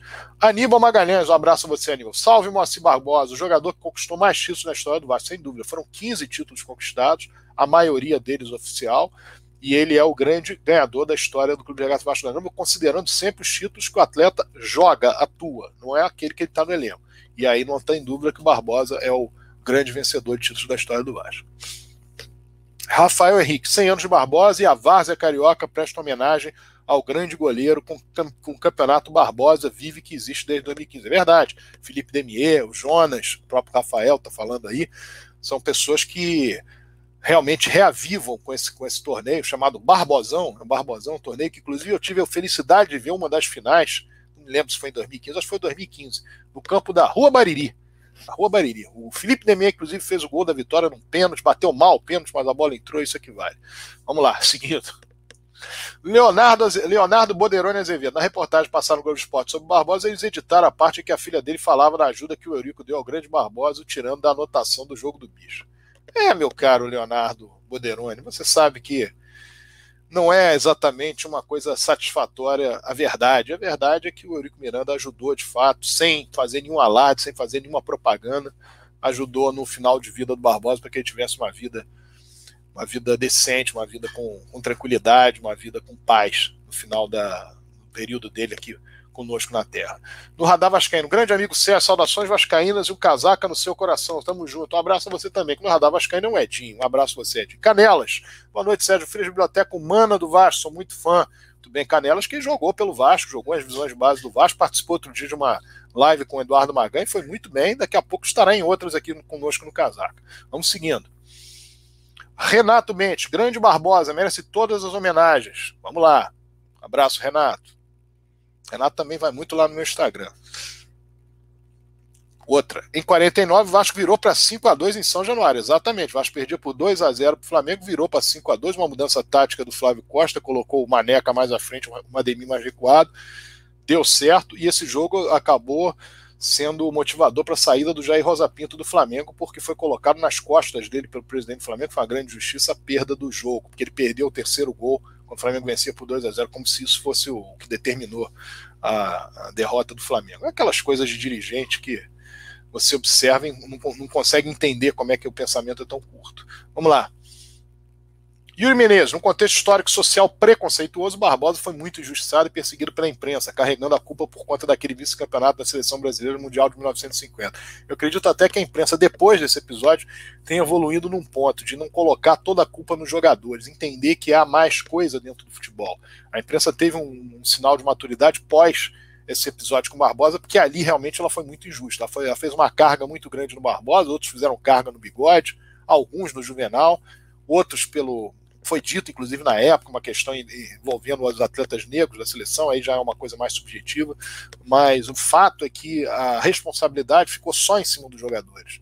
E era uma coisa óbvia, são jogadores que estão em campo, sim, mas eles são levados a determinadas situações, como a mudança, como eu falei, da concentração do Joá para São Januário, que trouxe um, um, uma, uma, grande desconcentração para a equipe, e a peso dado, inclusive, pelo próprio prefeito da cidade, Mendes Moraes, que diz que ele cumprir a obrigação dele com, é, construindo o estádio, que a obrigação dos jogadores é conquistar a Copa do Mundo, quando você sabe perfeitamente que há um adversário do outro lado e o adversário está ouvindo o que você está falando. Vamos lá. Bruno Teixeira, salve Barbosa, ídolo do meu coroa, que o viu jogar no Vasco, ídolo de todos que, que viram jogar. Eu dificilmente encontro alguém, algum Vascaíno encontrei, hoje, hoje não, mas mais atrás, um garoto, dificilmente encontrei um Vascaíno que tenha visto o Barbosa jogar, que tenha falado mal dele. Os elogios são inúmeros, foram sempre inúmeros a ele. Vamos lá, Rafael Marcelli. Boa noite, obrigado, Sérgio Frias, por compartilhar seu conhecimento com os Vascaínos. Obrigado a todos vocês por compartilhar também nessa live essa satisfação, dessa homenagem ao nosso Barbosa. Dodô da Bahia, Barbosa, a live. Muito bem, Dodô cara Dodô, grande Dodô da Bahia. Renato Mendes, culpar o Barbosa até ele, morre, até ele morrer. E ninguém culpa a seleção do Júlio César que levou de 7 a 1 da Alemanha. Aquela 7 a 1, aquilo ali sim é um vexame, né? Aquele 7 a 1 é um negócio inexplicável que aconteceu na semifinal da Copa do Mundo de 2014. Túlio Braga, Barbosa é eterno. Daqui a pouco vamos chamar o Walter, hein, Maganha? Uh, vamos lá. Aníbal Magalhães, Barbosa, Augusto Eli, Danilo Friaça, Maneca, Demi Chico, oito jogadores vascaínos titulares da Seleção Brasileira Mundial de 1950 no Brasil. O Vasco era a Seleção Brasileira. Lembrando que o Friaça, ele, embora ele fosse jogador de São Paulo em 1950, ele, a vida dele era toda ligada ao Vasco. O Eli não foi titular, mas o Barbosa, Augusto, Danilo, Maneca, Demi e Chico, sim. O Maneca não jogou a final por uma questão de contusão. Ele deveria ter jogado. Inclusive, o que oportunizou que o Friaça jogasse, e o Friaça, inclusive, fez o gol do Brasil. E como eu disse, o Tesourinha não foi para a Copa por um problema de menisco. O Alfredo II, ele estava nessa seleção brasileira aí de, de 1950, inclusive fez um gol na partida contra a Suíça, na segunda rodada. O Brasil empatou 2 a 2 um dos gols foi dele. E o Ipojucan, também muito novo, acabou não, não sendo, sendo cortado antes, mas era um jogador que poderia tranquilamente ter também jogado a Copa do Mundo, feito parte daquele grupo espetacular que deu grandes goleadas. A maior goleada da história do Brasil em Copa do Mundo, 7 a 1 na Suécia foi dado em 1950, curiosamente, com sete gols de jogadores do Vasco. Quatro do Ademir, dois do Chico e um do Maneca. Vamos seguindo. Renato Bentes, em 46 51, Ademir Menezes também ganhou com o Fluminense. O Queixada foi o grande jogador da época. Não, em 51 não, em 51 ele era do Vasco. Em 46 sim, ele era jogador do Fluminense. Em 1951 o Ademir estava no Vasco. O Ademir ficou no Vasco entre 1948, 42 a 45, depois de 1948 até metade de 1956, quando ele foi jogar no Sport Recife. Ele veio do Sport Recife em 1942. Túlio Braga, a maior vergonha da seleção foi com o frangueiro Júlio Sete. Acabou ficando entre Júlio César e Júlio Sete. Vamos lá. Aníbal Magalhães, no ano de 1950, Anemir Queixada foi artilheiro da Copa do Mundo, o único jogador brasileiro a ter esse título. Na verdade, o Ronaldinho tem também, só que o Ademir fez nove gols. Então o Ademir é o maior artilheiro da Copa do Mundo, mais gols numa Copa do Mundo. Ninguém tira dele, até hoje ninguém tirou dele. MP Filgueiras, Sérgio, sou seu fã. Obrigado, meu caro Filgueiras. Renato Bentes, Vasco era para ter ganho Carioca de 1953. Sim, poderia ter ganho. Como eu falei, nós não tivemos aí o Barbosa no decorrer do Campeonato Carioca de 1953, justamente em função dessa contusão sofrida no torneio São Paulo. Ele só viria a jogar em março de 1954. Aníbal Magalhães, o Vasco Expresso da Vitória, os oito titulares da seleção brasileira de 1950 colocaram o nosso gigante no topo da pirâmide do futebol da América do Sul. A partir daí, a inveja surgiu. É uma inveja que surge, surgiu em vários momentos da história do Vasco. Vídeo final dos anos 90, todo massacre que o Vasco sofria, sendo o principal clube do Rio de Janeiro disparado. Manuel Ribeiro, boa noite, Sérgio Frias, Enciclopédia Viva do Vasco. Parabéns pela aula referente ao Vasco e hoje pelos 100 anos do maior goleiro que o Vasco teve. Um abraço a você, meu caro Manuel. Robson Oliveira, Copa Rio, Rivadavia 53, Intercontinental Mundial Interclubes naquela época. Tá, tá de acordo aí, meu caro. O Intercontinental em 1951, 52, 53. Houve três no Brasil, 51 Palmeiras venceu, 52 o Fluminense, 53 o Vasco com a diferença que em 53 eram quatro equipes brasileiras e quatro que não seriam brasileiras. Uma delas, que era o Nacional do Uruguai, não pôde vir a participar do torneio e o Fluminense entrou no lugar dele. Lembrando que esse campeonato, essa Rivadavia Correia Média de 1953, o Flamengo fez muita questão de poder disputá-la, mas não tinha meritocracia para isso. Ou a meritocracia necessária para isso. Aníbal Magalhães Barbosa, símbolo de amor ao Vasco, bode expiatório da derrota na Copa de 1950. Muito dito isso sim, que ele teria sido um bode expiatório em função daquele lance do gol e ignorando o resto todo que aconteceu no que diz respeito a essa Copa. Robson Oliveira, 1957, Vasco se torna bicampeão mundial de 53, 57 da França e Paris. Esse jogo 1957, na verdade, aí é diferente, porque você não tinha a história da meritocracia. O time que foi chamado da Alemanha, ele havia ficado em 25º lugar no campeonato alemão do ano anterior.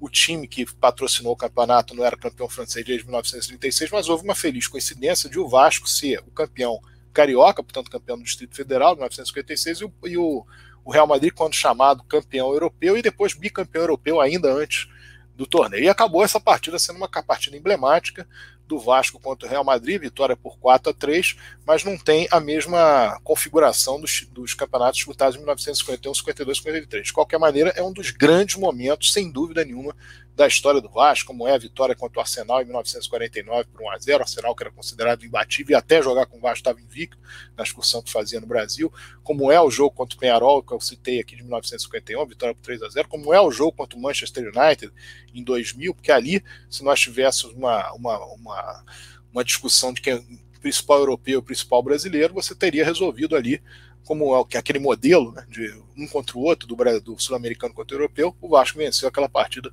por 3 a 1 como venceu em outras ocasiões grandes equipes do, do futebol mundial e tantos títulos, tantas, tantas conquistas que o Vasco obteve em torneios internacionais. Vamos seguindo. Mr. Samba Bom, Barbosa, um dos maiores do mundo. Lincoln Souza, uma aula. Obrigado, Lincoln. Augusto Silveira Esquilo, Barbosa é o diamante que o Vasco sempre vai se orgulhar de ter eternamente, perfeitamente. É um diamante e um dos homens no Vasco, um dos atletas do Vasco que deve ser mais homenageado por sua torcida através dos tempos. Marcelo Paris, e diga que Eurico, no fim da vida do Barbosa, pagava aluguel do Barbosa sem fazer propaganda. Exatamente falei sobre isso. Eurico Miranda ajudava sem fazer qualquer tipo de propaganda. Foi inclusive o Barbosa que falou isso. Eurico não tinha se manifestado. Barbosa falou isso uh, numa dessas entrevistas que ele deu ali no já próximo fim da vida dele. Rosenwald Silva de Souza, é preciso que se faça uma justiça ao Expresso da Vitória. Para mim, o maior time da história do futebol. É preciso se registrar e se reconhecer isso para a história. É um time realmente muito, muito vencedor, muito ganhador. Um dos grandes times da história do futebol brasileiro, sem dúvida nenhuma, com uma série de craques que fizeram história no futebol brasileiro e passam até hoje como grandes jogadores. O Barbosa, o Augusto, capitão da seleção brasileira em 1950, o Danilo, o príncipe Danilo, fez sucesso no América, depois no Vasco, acabou no Botafogo, o próprio, o próprio Ademir Menezes, grande artilheiro Ademir, o Chico, que foi o maior ponto esquerda da história do Vasco, o Heleno de Freitas esteve nesse, nesse time em 1949, o Ipojucan, que foi um cracaço de bola, como nós falamos, o Friaça, que foi um jogador que importantíssimo na conquista de 1948, fez o gol da, Brasil, primeiro gol do Brasil na Copa de 50, o Maneca, que foi um craque de bola, o Eli, que participou também da Copa do Mundo de 1950, o próprio Rafanelli, que era um zagueiro estrangeiro, mas era um grande jogador de, de futebol.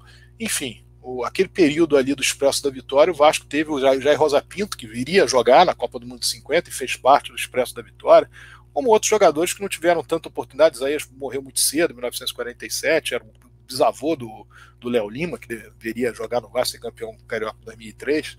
O próprio Lelé também veio do Madureira, era um jogador que tinha o, é, o, recordista junto com o Edmundo de gols numa partida só, ele fez seis gols numa partida nos anos 40, como o nosso o nosso Edmundo fez em, contra o União São João em 1997. Bargonha, quando o Walter puder, tá aí. Eu tô lendo aqui os, os recados para ele chegar, esperando que ele chegue. Ítalo Thiago, boa noite, grande Sérgio Frias, parabéns por me dar essa, essa aula de Vasco. Tô só esperando o, Walter entrar. Quando você quiser, você já pode colocá-lo. Alexandre Costa, parabéns, Sérgio, por disponibilizar o seu conhecimento para reverenciarmos o Barbosa, que eu, particularmente, não dimensionava o quanto ele representava para o futebol mundial. Sim, sem dúvida. Importante que todos nós saibamos. Márcio Olegário. Vasco tem uma história singular. O derivado, o derivado se vangloria apenas de 81 e 2019. 2019 esse vangloria, mas esquece o que aconteceu no início do ano. Vamos lá. Que, aliás, se acontece um negócio desse, qualquer outro clube brasileiro não ganhava nada porque não iam dar essa oportunidade. Estou esperando o Walter. agora sim, apareceu o nosso Walter. O Magan falou que o Magan tá falando no chat, na chat que o Walter entrou uma vez, saiu, entrou de novo, saiu. Legal. Tem uma história singular. O derivado, o derivado se vangloria apenas. Você tem que desligar o som aí do computador, meu caro, senão vai ficar dando eco. 2019 se vangloria, mas esquece que é. Isso.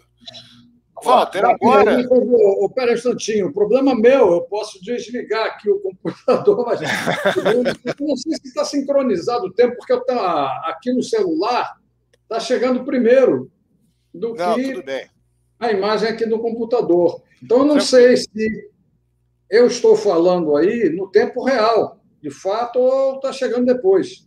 Está falando no é tempo real.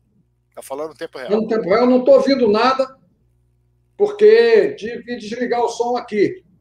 Tá. Para não interferir. Walter, eu quero que você agora fique à vontade e faça a sua explanação. Constantino, deixa eu ver como é que eu posso segurar isso, esse negócio que a, há problemas de sinal aqui, não sei, se for melhor, eu falo até pelo celular. Deixa eu ver aqui, eu falo pelo celular, não tem problema. Não, pode falar, Walter. Deixa eu ver só. É, já tem minhas dúvidas aqui. Tô, bom, dúvidas, deixa eu ver se eu estou, pelo sinal com a mão aqui, se eu estou no mesmo tempo. Estou no mesmo tempo. Eu não estou é, ouvindo direito. Você aí está. Fala alguma coisa aí para ver se eu ouço aqui pelo celular. Se sai alguma coisa aqui. Eu acho que não.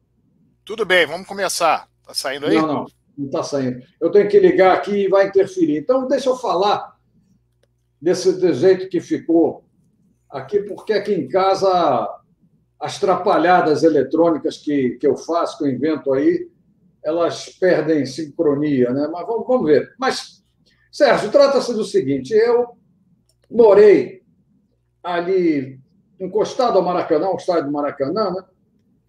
Durante 23 anos.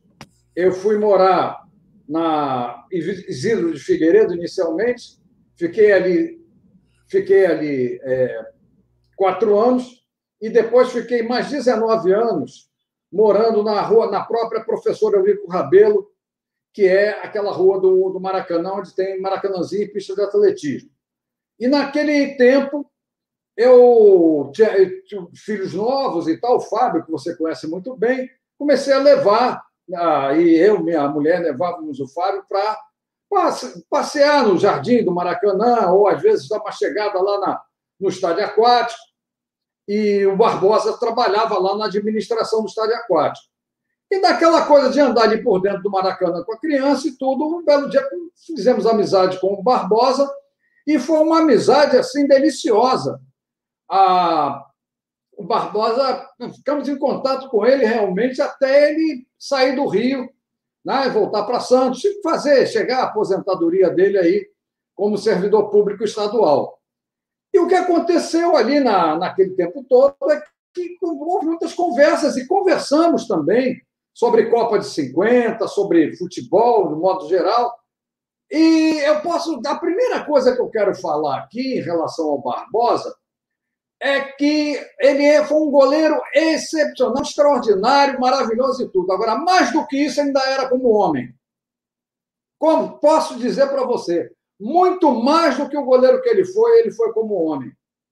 Uma das coisas mais que me impressionavam nele era exatamente a, a paciência que ele tinha para conviver com o sofrimento, um sofrimento que ele sabia que não era dele somente, que era de outras pessoas mesmo, porque muita gente perguntava a ele sobre aquele jogo, porque muita gente se sentia triste também pelo que tinha acontecido.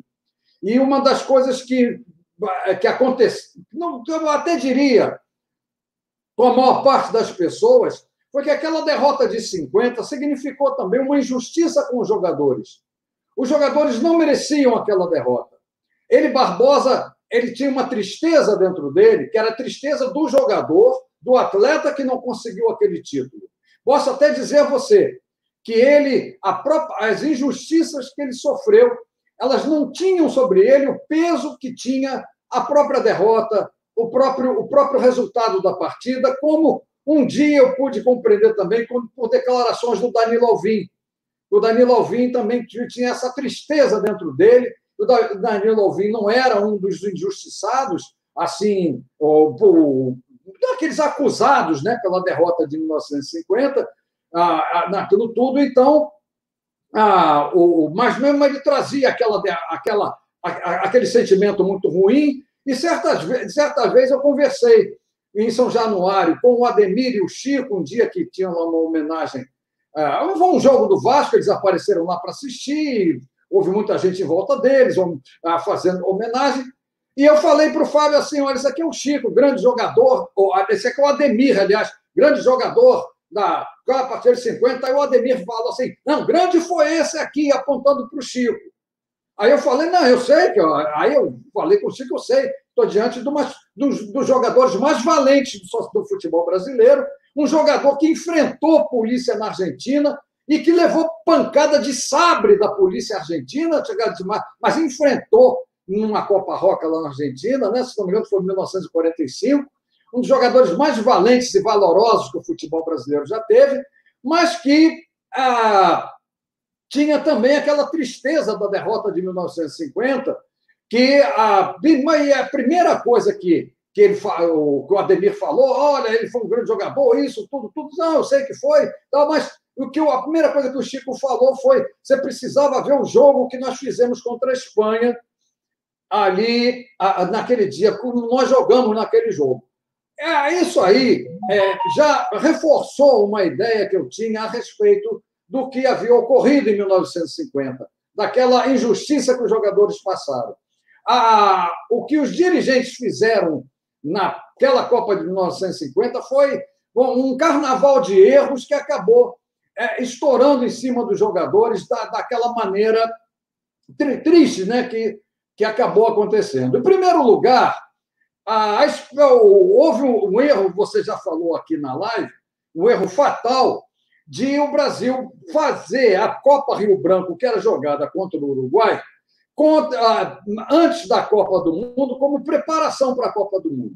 E foram três jogos duríssimos, né? E era coisa de 3 a 2 para um jogo, 3 a 2 os uruguaios o outro e 4 a 3 o Brasil o outro.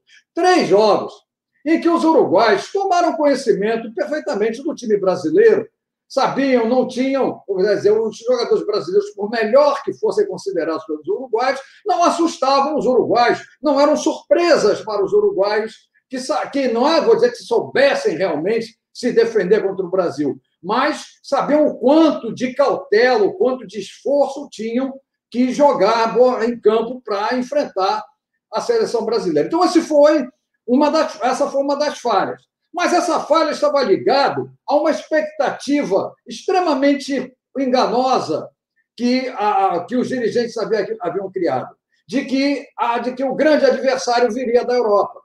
Com o, de, o desastre de maio de 1949, do avião, né, que bateu do, do avião do, que conduzia o time do Torino, que tinha nove jogadores da seleção italiana, italiana bateu na Catedral de Superga, né? E, e, houve aquela comoção toda na Itália. A Itália mandou um time muito inferior ao que era o time do Torino, pentacampeão italiano, veja você, pentacampeão italiano. E que tinha estado aqui no Brasil em 1949, fazendo amistosos como preparação para a própria Copa do Mundo. Essa é uma coisa que estava. A Itália vinha, a Itália vinha talvez como o principal adversário do Brasil e sofreu esse esse esse acidente e desmoronou como seleção que pudesse vir entre as favoritas da Copa. A outra coisa também, que eu não sei se é do conhecimento aqui no Brasil, eu estive uma vez na Argentina e procurei saber Afinal de contas, fuçando pelas revistas antigas e tudo com as pessoas, por que, que a Argentina não veio disputar a Copa de 50? Ela não tinha vindo para o Sul-Americano de 1949. É, muitos atribuíam os incidentes no qual deram a, a polícia né, fez essa partiu para cima do Chico, covardemente, dando uma surra no Chico, mas, quem, que, mas que teve que se render diante da valentia dele, do, do jogador que ele era. Mas o que, que acontece? Não pensei que tivesse sido por causa daqueles incidentes. Nada disso. Nada disso. Mais uma vez o Vasco entra na história. Eu soube de pessoas na Argentina ligadas ao futebol argentino que a Argentina não veio porque o Perón só queria que a, a seleção argentina viesse se fosse garantido e disseram para ele que não era garantida a vitória na Copa e que o exemplo que eles tinham tinha sido o campeonato do Vasco em 48. La Máquina, a grande, a grande time da Argentina que era, ela tinha sido derrotada pelo Vasco em 48 e aquilo ali não dava aos argentinos a certeza de vitória no Brasil. Quer dizer, houve um empate. Travou? Não estou sendo ouvido? Estou sendo ouvido? Aqui está, aqui travou. Pô. O que houve, então, vou repetir. A Argentina não veio ao Brasil porque Perón queria que a vitória fosse garantida. Os dirigentes não garantiram a vitória e tiveram como exemplo o, o, o Vasco, em 1948, campeão sul-americano, tendo, é, embora empatado, tendo dado goleada no campeão, campeão uruguaio, que era um time excelente, o do Nacional, né, com Atílio Moron, que era um grande centroavante e tudo. Aí, então, a, aquela coisa. E também os argentinos tinham visto a qualidade dos jogadores do Vasco, que era seleção a base da seleção de 50. Então, não garantiam a vitória da seleção argentina. E o, o Vasco eliminou a seleção argentina da Copa de 50, posso dizer isso com toda tranquilidade. A seleção argentina não veio em 50, porque ela foi eliminada pelo Vasco. Então, a, essa, essa é uma, uma das coisas. Então, o Brasil que é que faz o Brasil? Uma outra coisa também que foi um engano aqui no Brasil. O Uruguai, para prestigiar o Brasil em 49, não enviou em 49 a seleção principal. Eu não sei se vocês sabem desse detalhe. O campeonato de 1949, aqui disputado em São Januário, sul-americano, não a seleção uruguaia não foi a que veio não foi a titular. Outra coisa também importante daquele campeonato de 1949, como era para assim já, já estavam festejando o campeonato antecipadamente. Olha só o que aconteceu. Resolveram no jogo contra o Paraguai não escalar o Ademir Menezes, escalar o Otávio, centroavante do Botafogo, que tinha sido daí. E o que, que acabou acontecendo? O que, que acabou acontecendo? O Brasil perdeu do Paraguai de 2 a 1. Só que o, o Paraguai, com a vitória, não era campeão porque eles empatavam em pontos. Então, houve um jogo extra em que o Brasil ganhou de 7 a 0 o Paraguai. Mas a lição em 49 já estava ali. O excesso de confiança, a mexida no time para poder homenagear certos jogadores, então desentrosaram o time e tomaram de 2 a 1 do Paraguai. Então você nota que os nossos dirigentes, para fazer política, para agradar A, para agradar B, deram um monte de besteira. E quase arrumam, a, quase arrumam uma complicação para o Brasil na fase eliminatória de 50, para agradar os paulistas, mexeram no time e desentrosaram o time que jogou contra a Suíça em São Paulo, na que foi aquele empate de 2 a 2 Que eles queriam botar, queriam botar jogadores paulistas e tal, para agradar a torcida de São Paulo. O jogo foi no Pacaembu. Mas a expectativa, então, aqui da CBF, da CBD na época, era de que o adversário do Brasil fosse europeu e, dentre os europeus, fosse, fosse Aí é que está uma coisa, já começam errando daí. Fosse a Inglaterra ou a Espanha. Não deram nem atenção à Iugoslávia, é quase que quebra a cara. Porque a Iugoslávia era campeã olímpica. Ah, não, a campeã olímpica era a Suécia. Mas a Iugoslávia era um dos times mais fortes da, história, da Europa. E a Iugoslávia vai, depois de 52, ser vice-campeã olímpica, porque lá era, todos eram considerados amadores, né, os principais jogadores, está perdendo de 1 a 0 daquela seleção húngara do Puskas. Muito bem. Ah, aí o que acontece? Você tem aqui, então, um, um, um, lance muito importante. Vamos jogar no Maracanã Inglaterra e, e, e Espanha. Nesse dia, a, CB, a CBD preparou levar todos os jogadores brasileiros para assistir ao jogo. Para assistir ao jogo, porque ali viria o grande adversário do Brasil.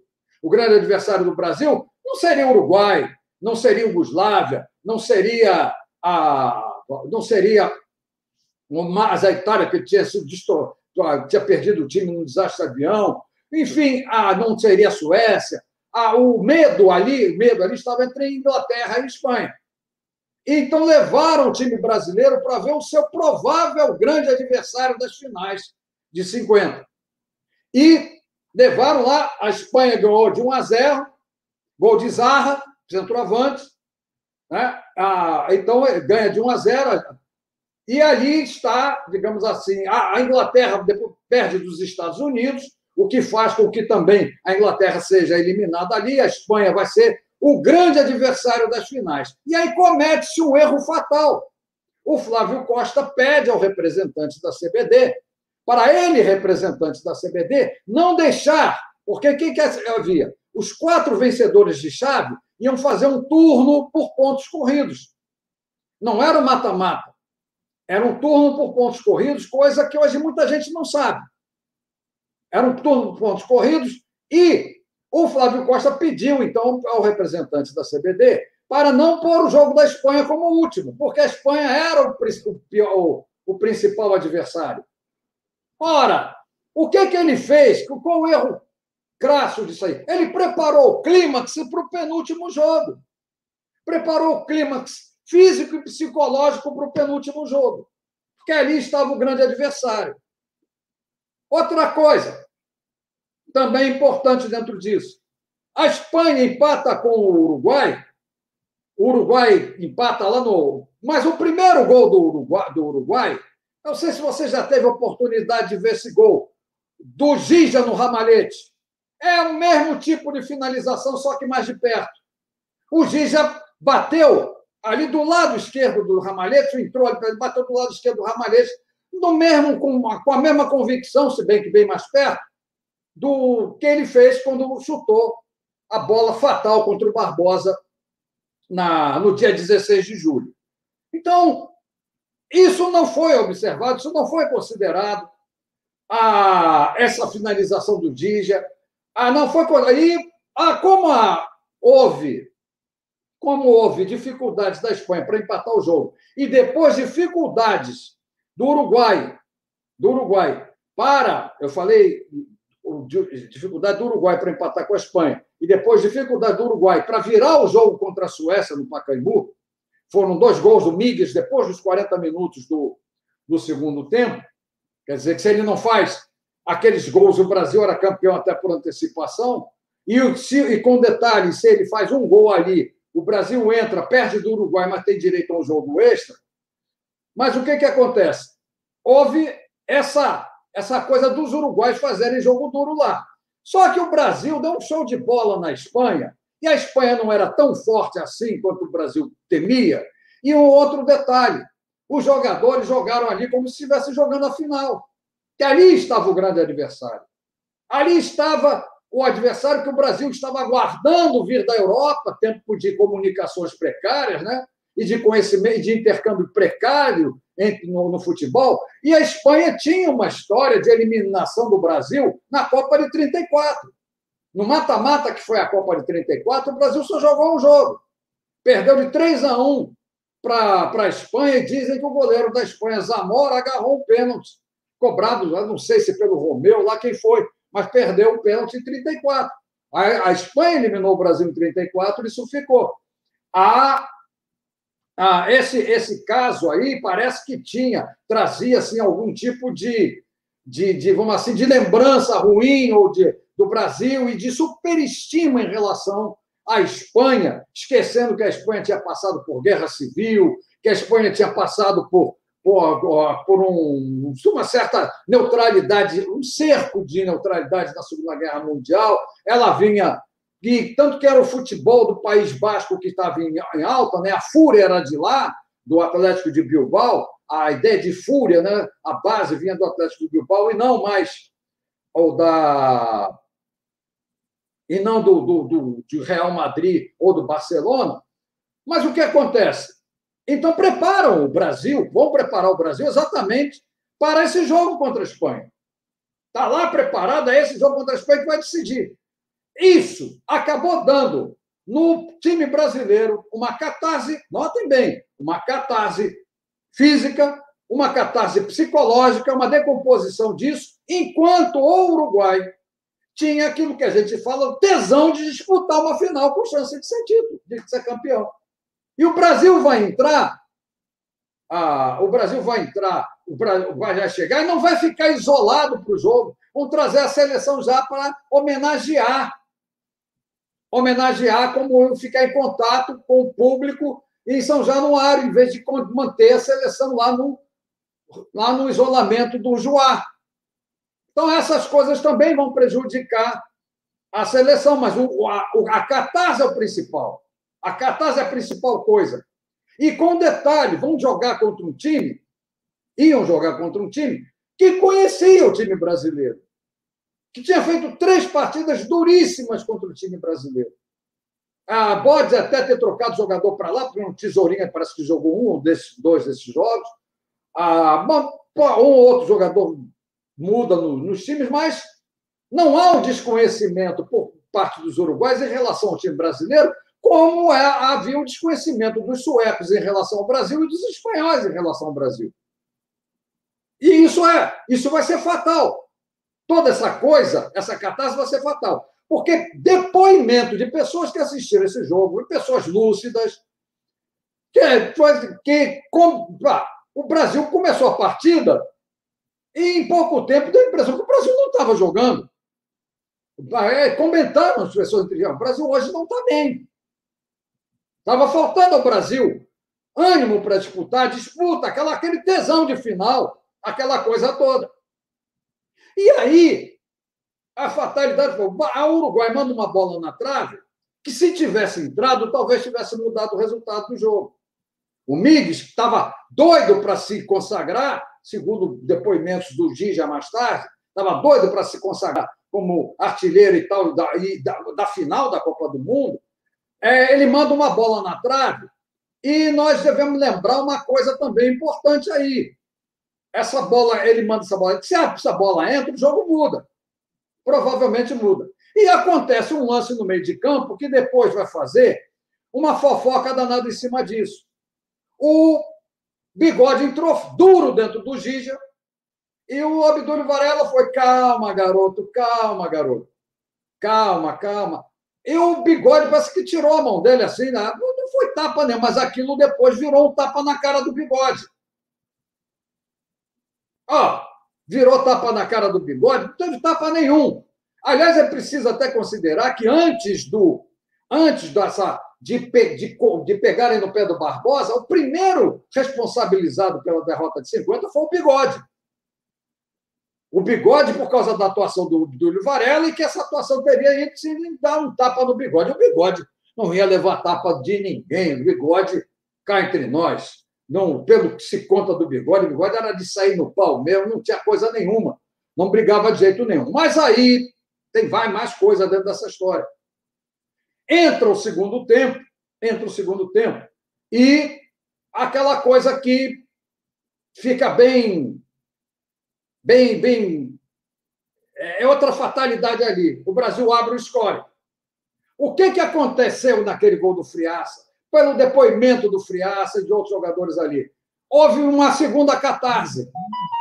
É que foi como se o jogo tivesse acabado ali. O jogo acabou naquele momento. Foi aquele gol, pronto, está acabado o jogo. E o, o que, que faz? O Uruguai toma um, um certo susto, fica se trancando para não tomar goleada e começa para não tomar goleada, diga-se de passagem, começa a ficar preso na defesa para mas o time do Brasil já está, como o, o, o, diz, o, disse o próprio Fred, já, tava, já tinha tido um branco já, tava, já tinha tido um branco.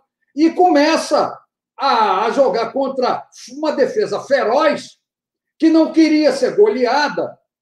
Mas aí é que vem o, o, o momento, o momento decisivo, que o Obdúlio Varela se dá conta de que está vendo ali uma, digamos assim, um não jogo, um não jogo naquele momento. e resolve dar uma avançada, e nessa avançada dá a bola para o Gija.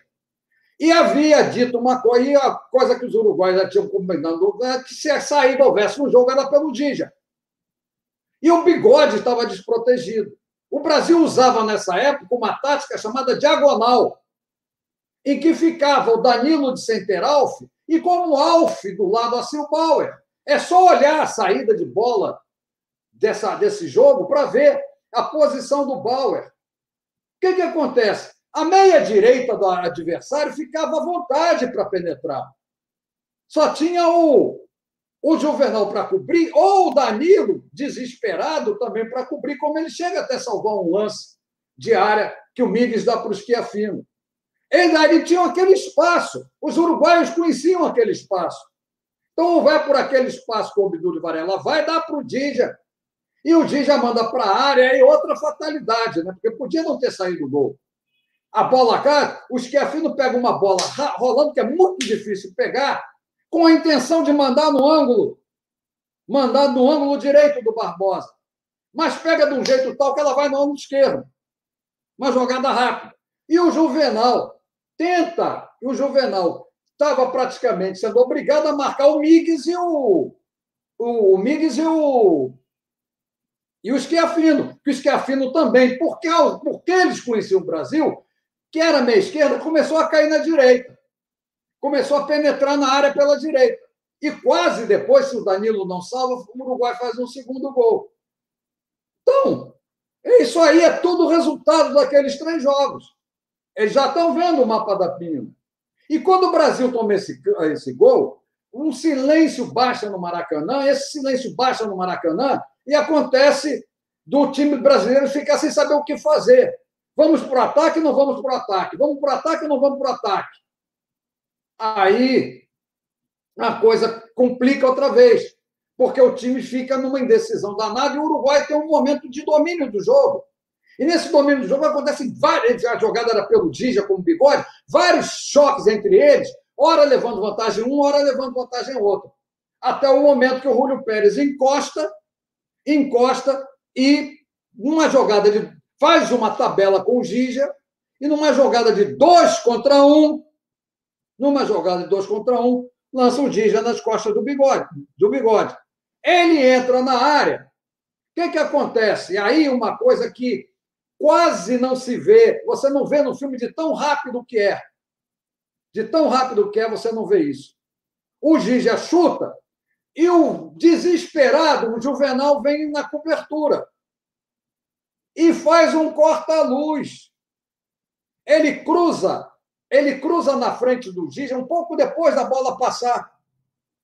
O Barbosa tem uma, o Barbosa foi levado a uma reação, digamos, ele ele, uma reação retardada por causa dessa tentativa do, do Juvenal cortar. Porque se o Gija faz cara a cara e o Juvenal não vem, o Barbosa, de cara, reconhece que a, vê a bola vindo, ele, vai, ele se atira antes da hora.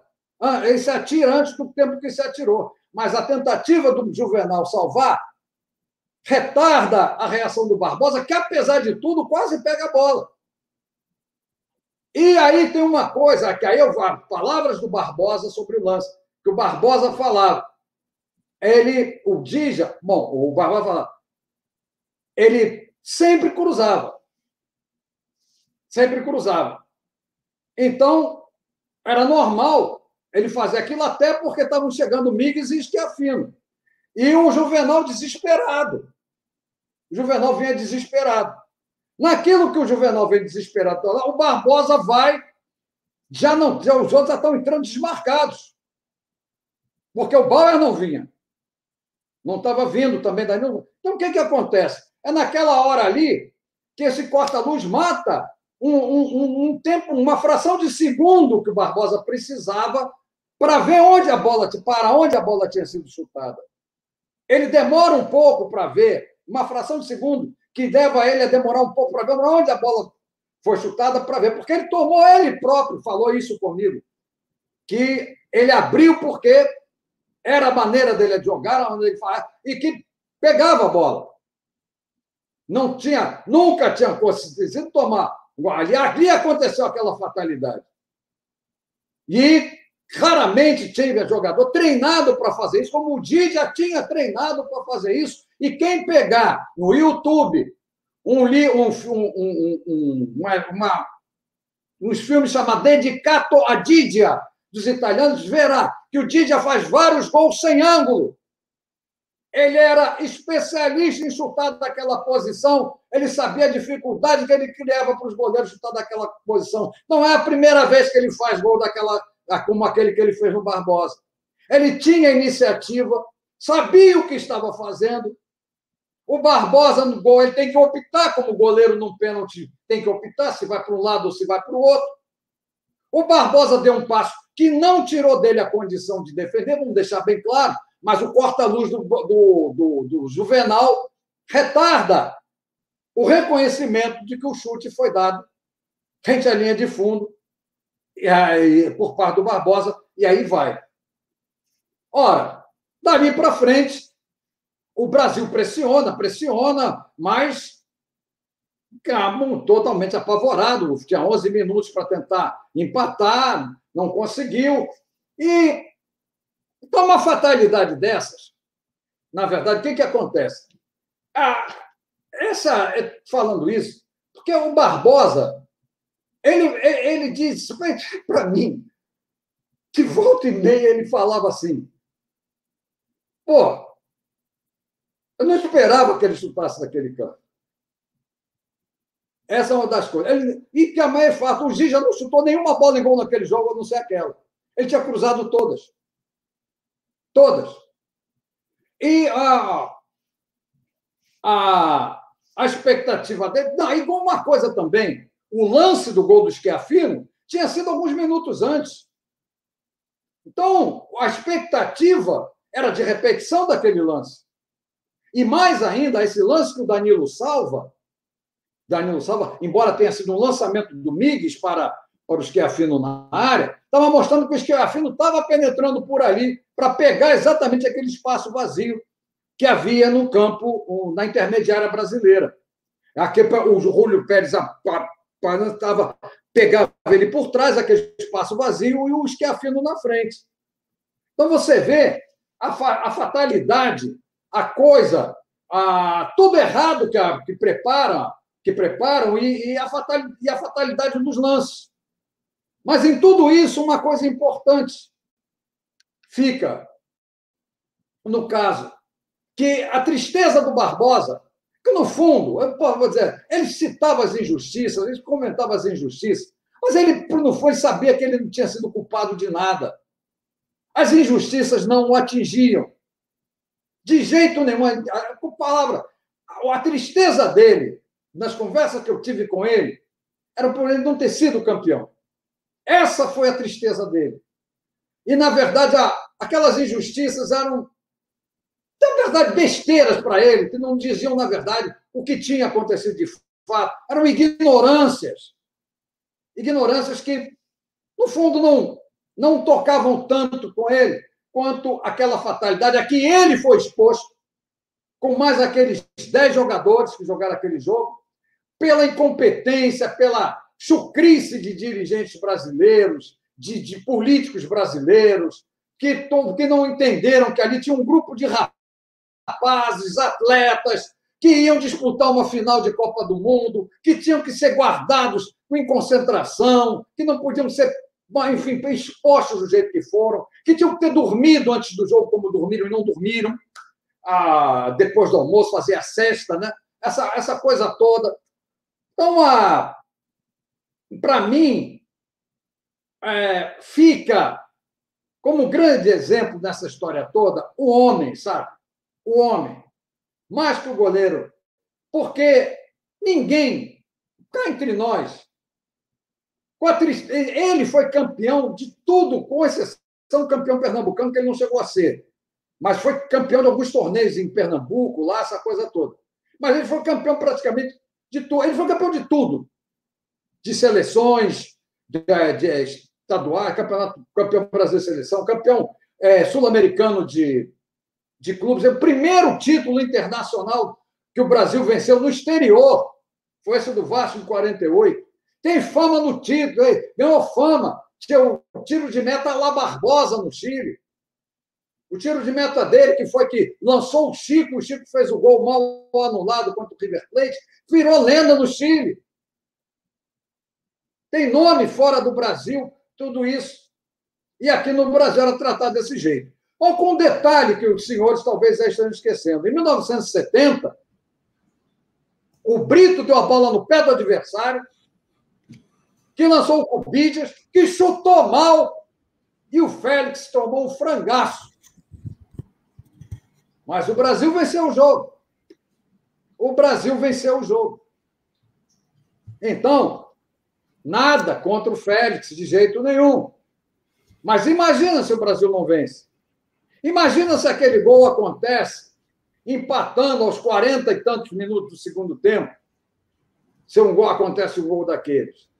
E mais ainda, porque a coisa não, não vai parar por aí nesse tipo de, de injustiça que se faz. E jogador que perde pênalti em Copa do Mundo? Um pênalti decisivo dentro de uma partida. Alguém fala nisso? Estou falando sério. E dentro, e, e num jogo em casa, porque o Brasil no México jogava em casa. Torcida favorável ao Brasil. Perde-se um pênalti, fica por isso mesmo. Ninguém vai reclamar, não? Falando sério, ninguém vai reclamar dessa? Aí chega aqui no Brasil, cá entre nós, faz-se justiça aos, aos jovens de 1950, ao jovem time de 1950, ao maltratado time de 1950, foi maltratado até antes da final, não foram respeitados como atletas, não foram respeitados como quem disputava um campeonato mundial. Atribuíram para eles uma vitória prévia que não fazia parte absolutamente do que estava dentro da cabeça deles. Deram oportunidade ao adversário como não, não teria havido se aquele jogo não tivesse passado por aquela toda aquele toda aquelas todas aquelas comemorações prévias. E aí toma-se esse 7 a 1 aqui e com esse 7 a 1, me desculpem, faz-se justiça aos heróis de 1950. Aqueles jogadores foram heróis. Aqueles jogadores passaram por uma tristeza pela vida inteira. Tristeza essa que para muitos, né, foi transformada também numa, numa injustiça que havia, que, da qual ficou mais flagrante a do Barbosa, porque a do Bigode esqueceram, que o Bigode resolveu recolher. O Bigode parou de jogar futebol, se recolheu. E o Barbosa continuou jogando futebol, continuou como um homem praticamente público, e aí continuaram pegando no pé dele e nunca fizeram a pergunta: como é que um time que fez quatro gols num jogo, dois no outro, dois no outro, sete no outro e seis no outro, só fez um naquele jogo, fizesse o normal dele, que era no mínimo dois, aquilo não teria dado o resultado que teve. Mas o pior de toda essa história é que não, não se dá atenção ao fato duríssimo da tristeza daqueles jogadores. Da tristeza do Ademir, da tristeza do Danilo, da tristeza do Barbosa, da tristeza do Bigode. Porque essa tristeza, ela as injustiças não ferem tanto quanto a tristeza de não poderem lutar o que podiam ter lutado porque foram prejudicados por dirigentes incompetentes, por políticos é, é, ambiciosos e incompetentes. Aqueles, aqueles jogadores são heróis.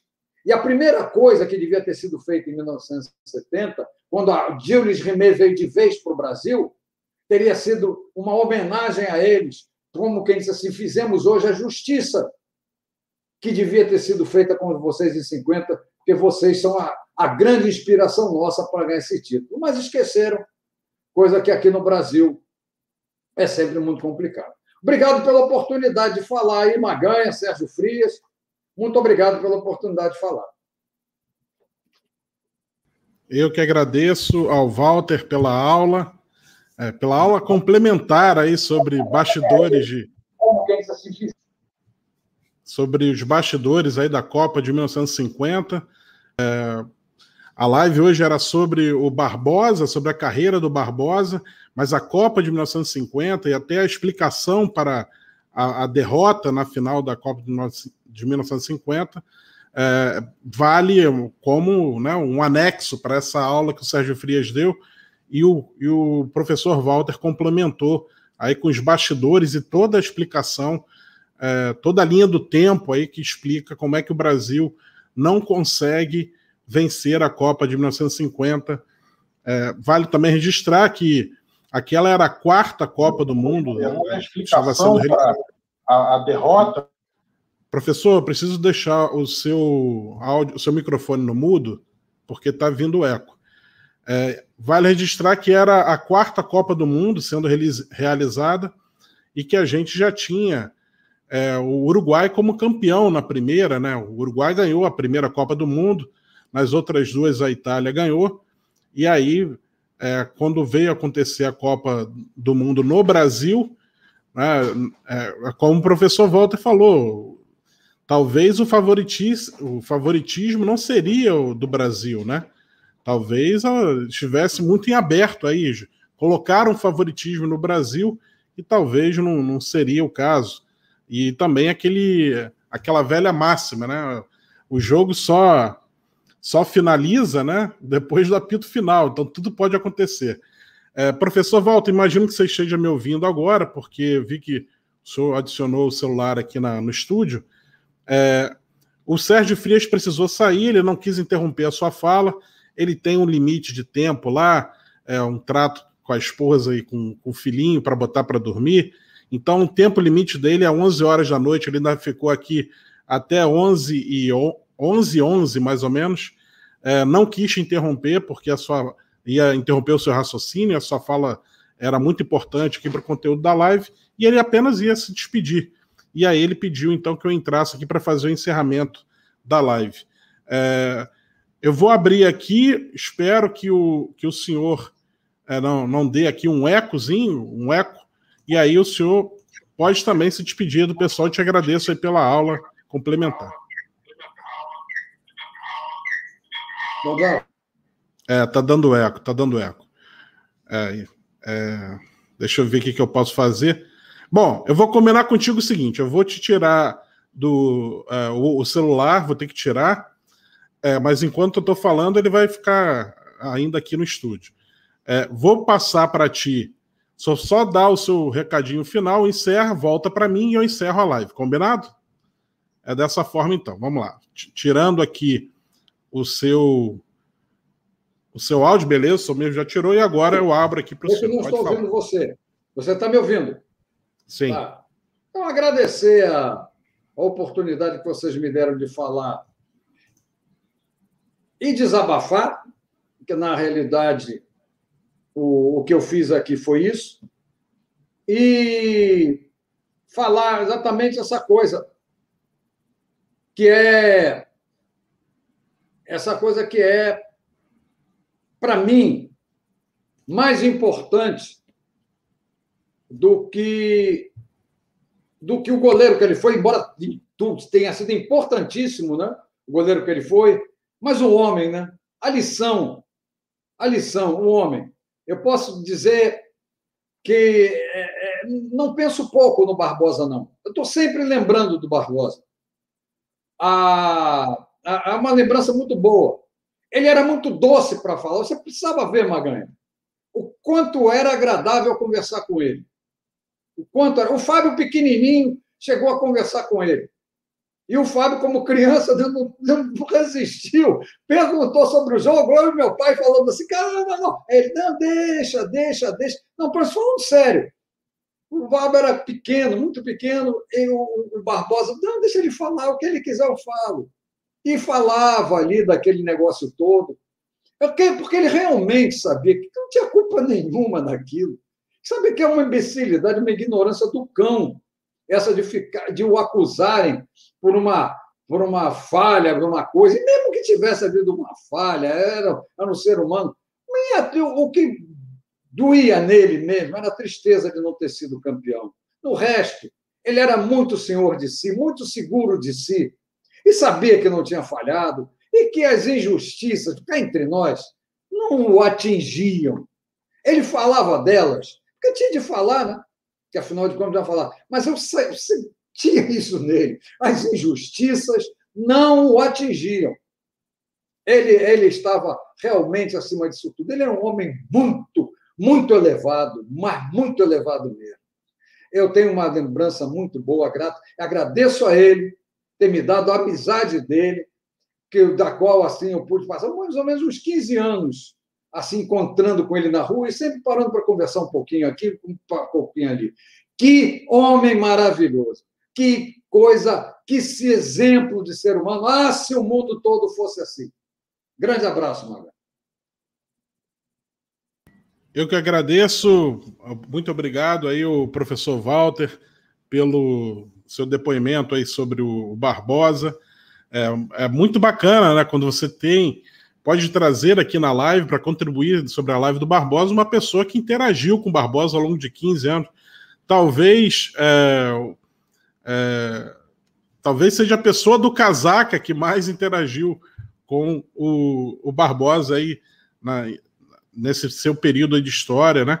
Bom, deixa eu registrar também só um, uma coisinha muito bacana e até convido vocês a assistirem.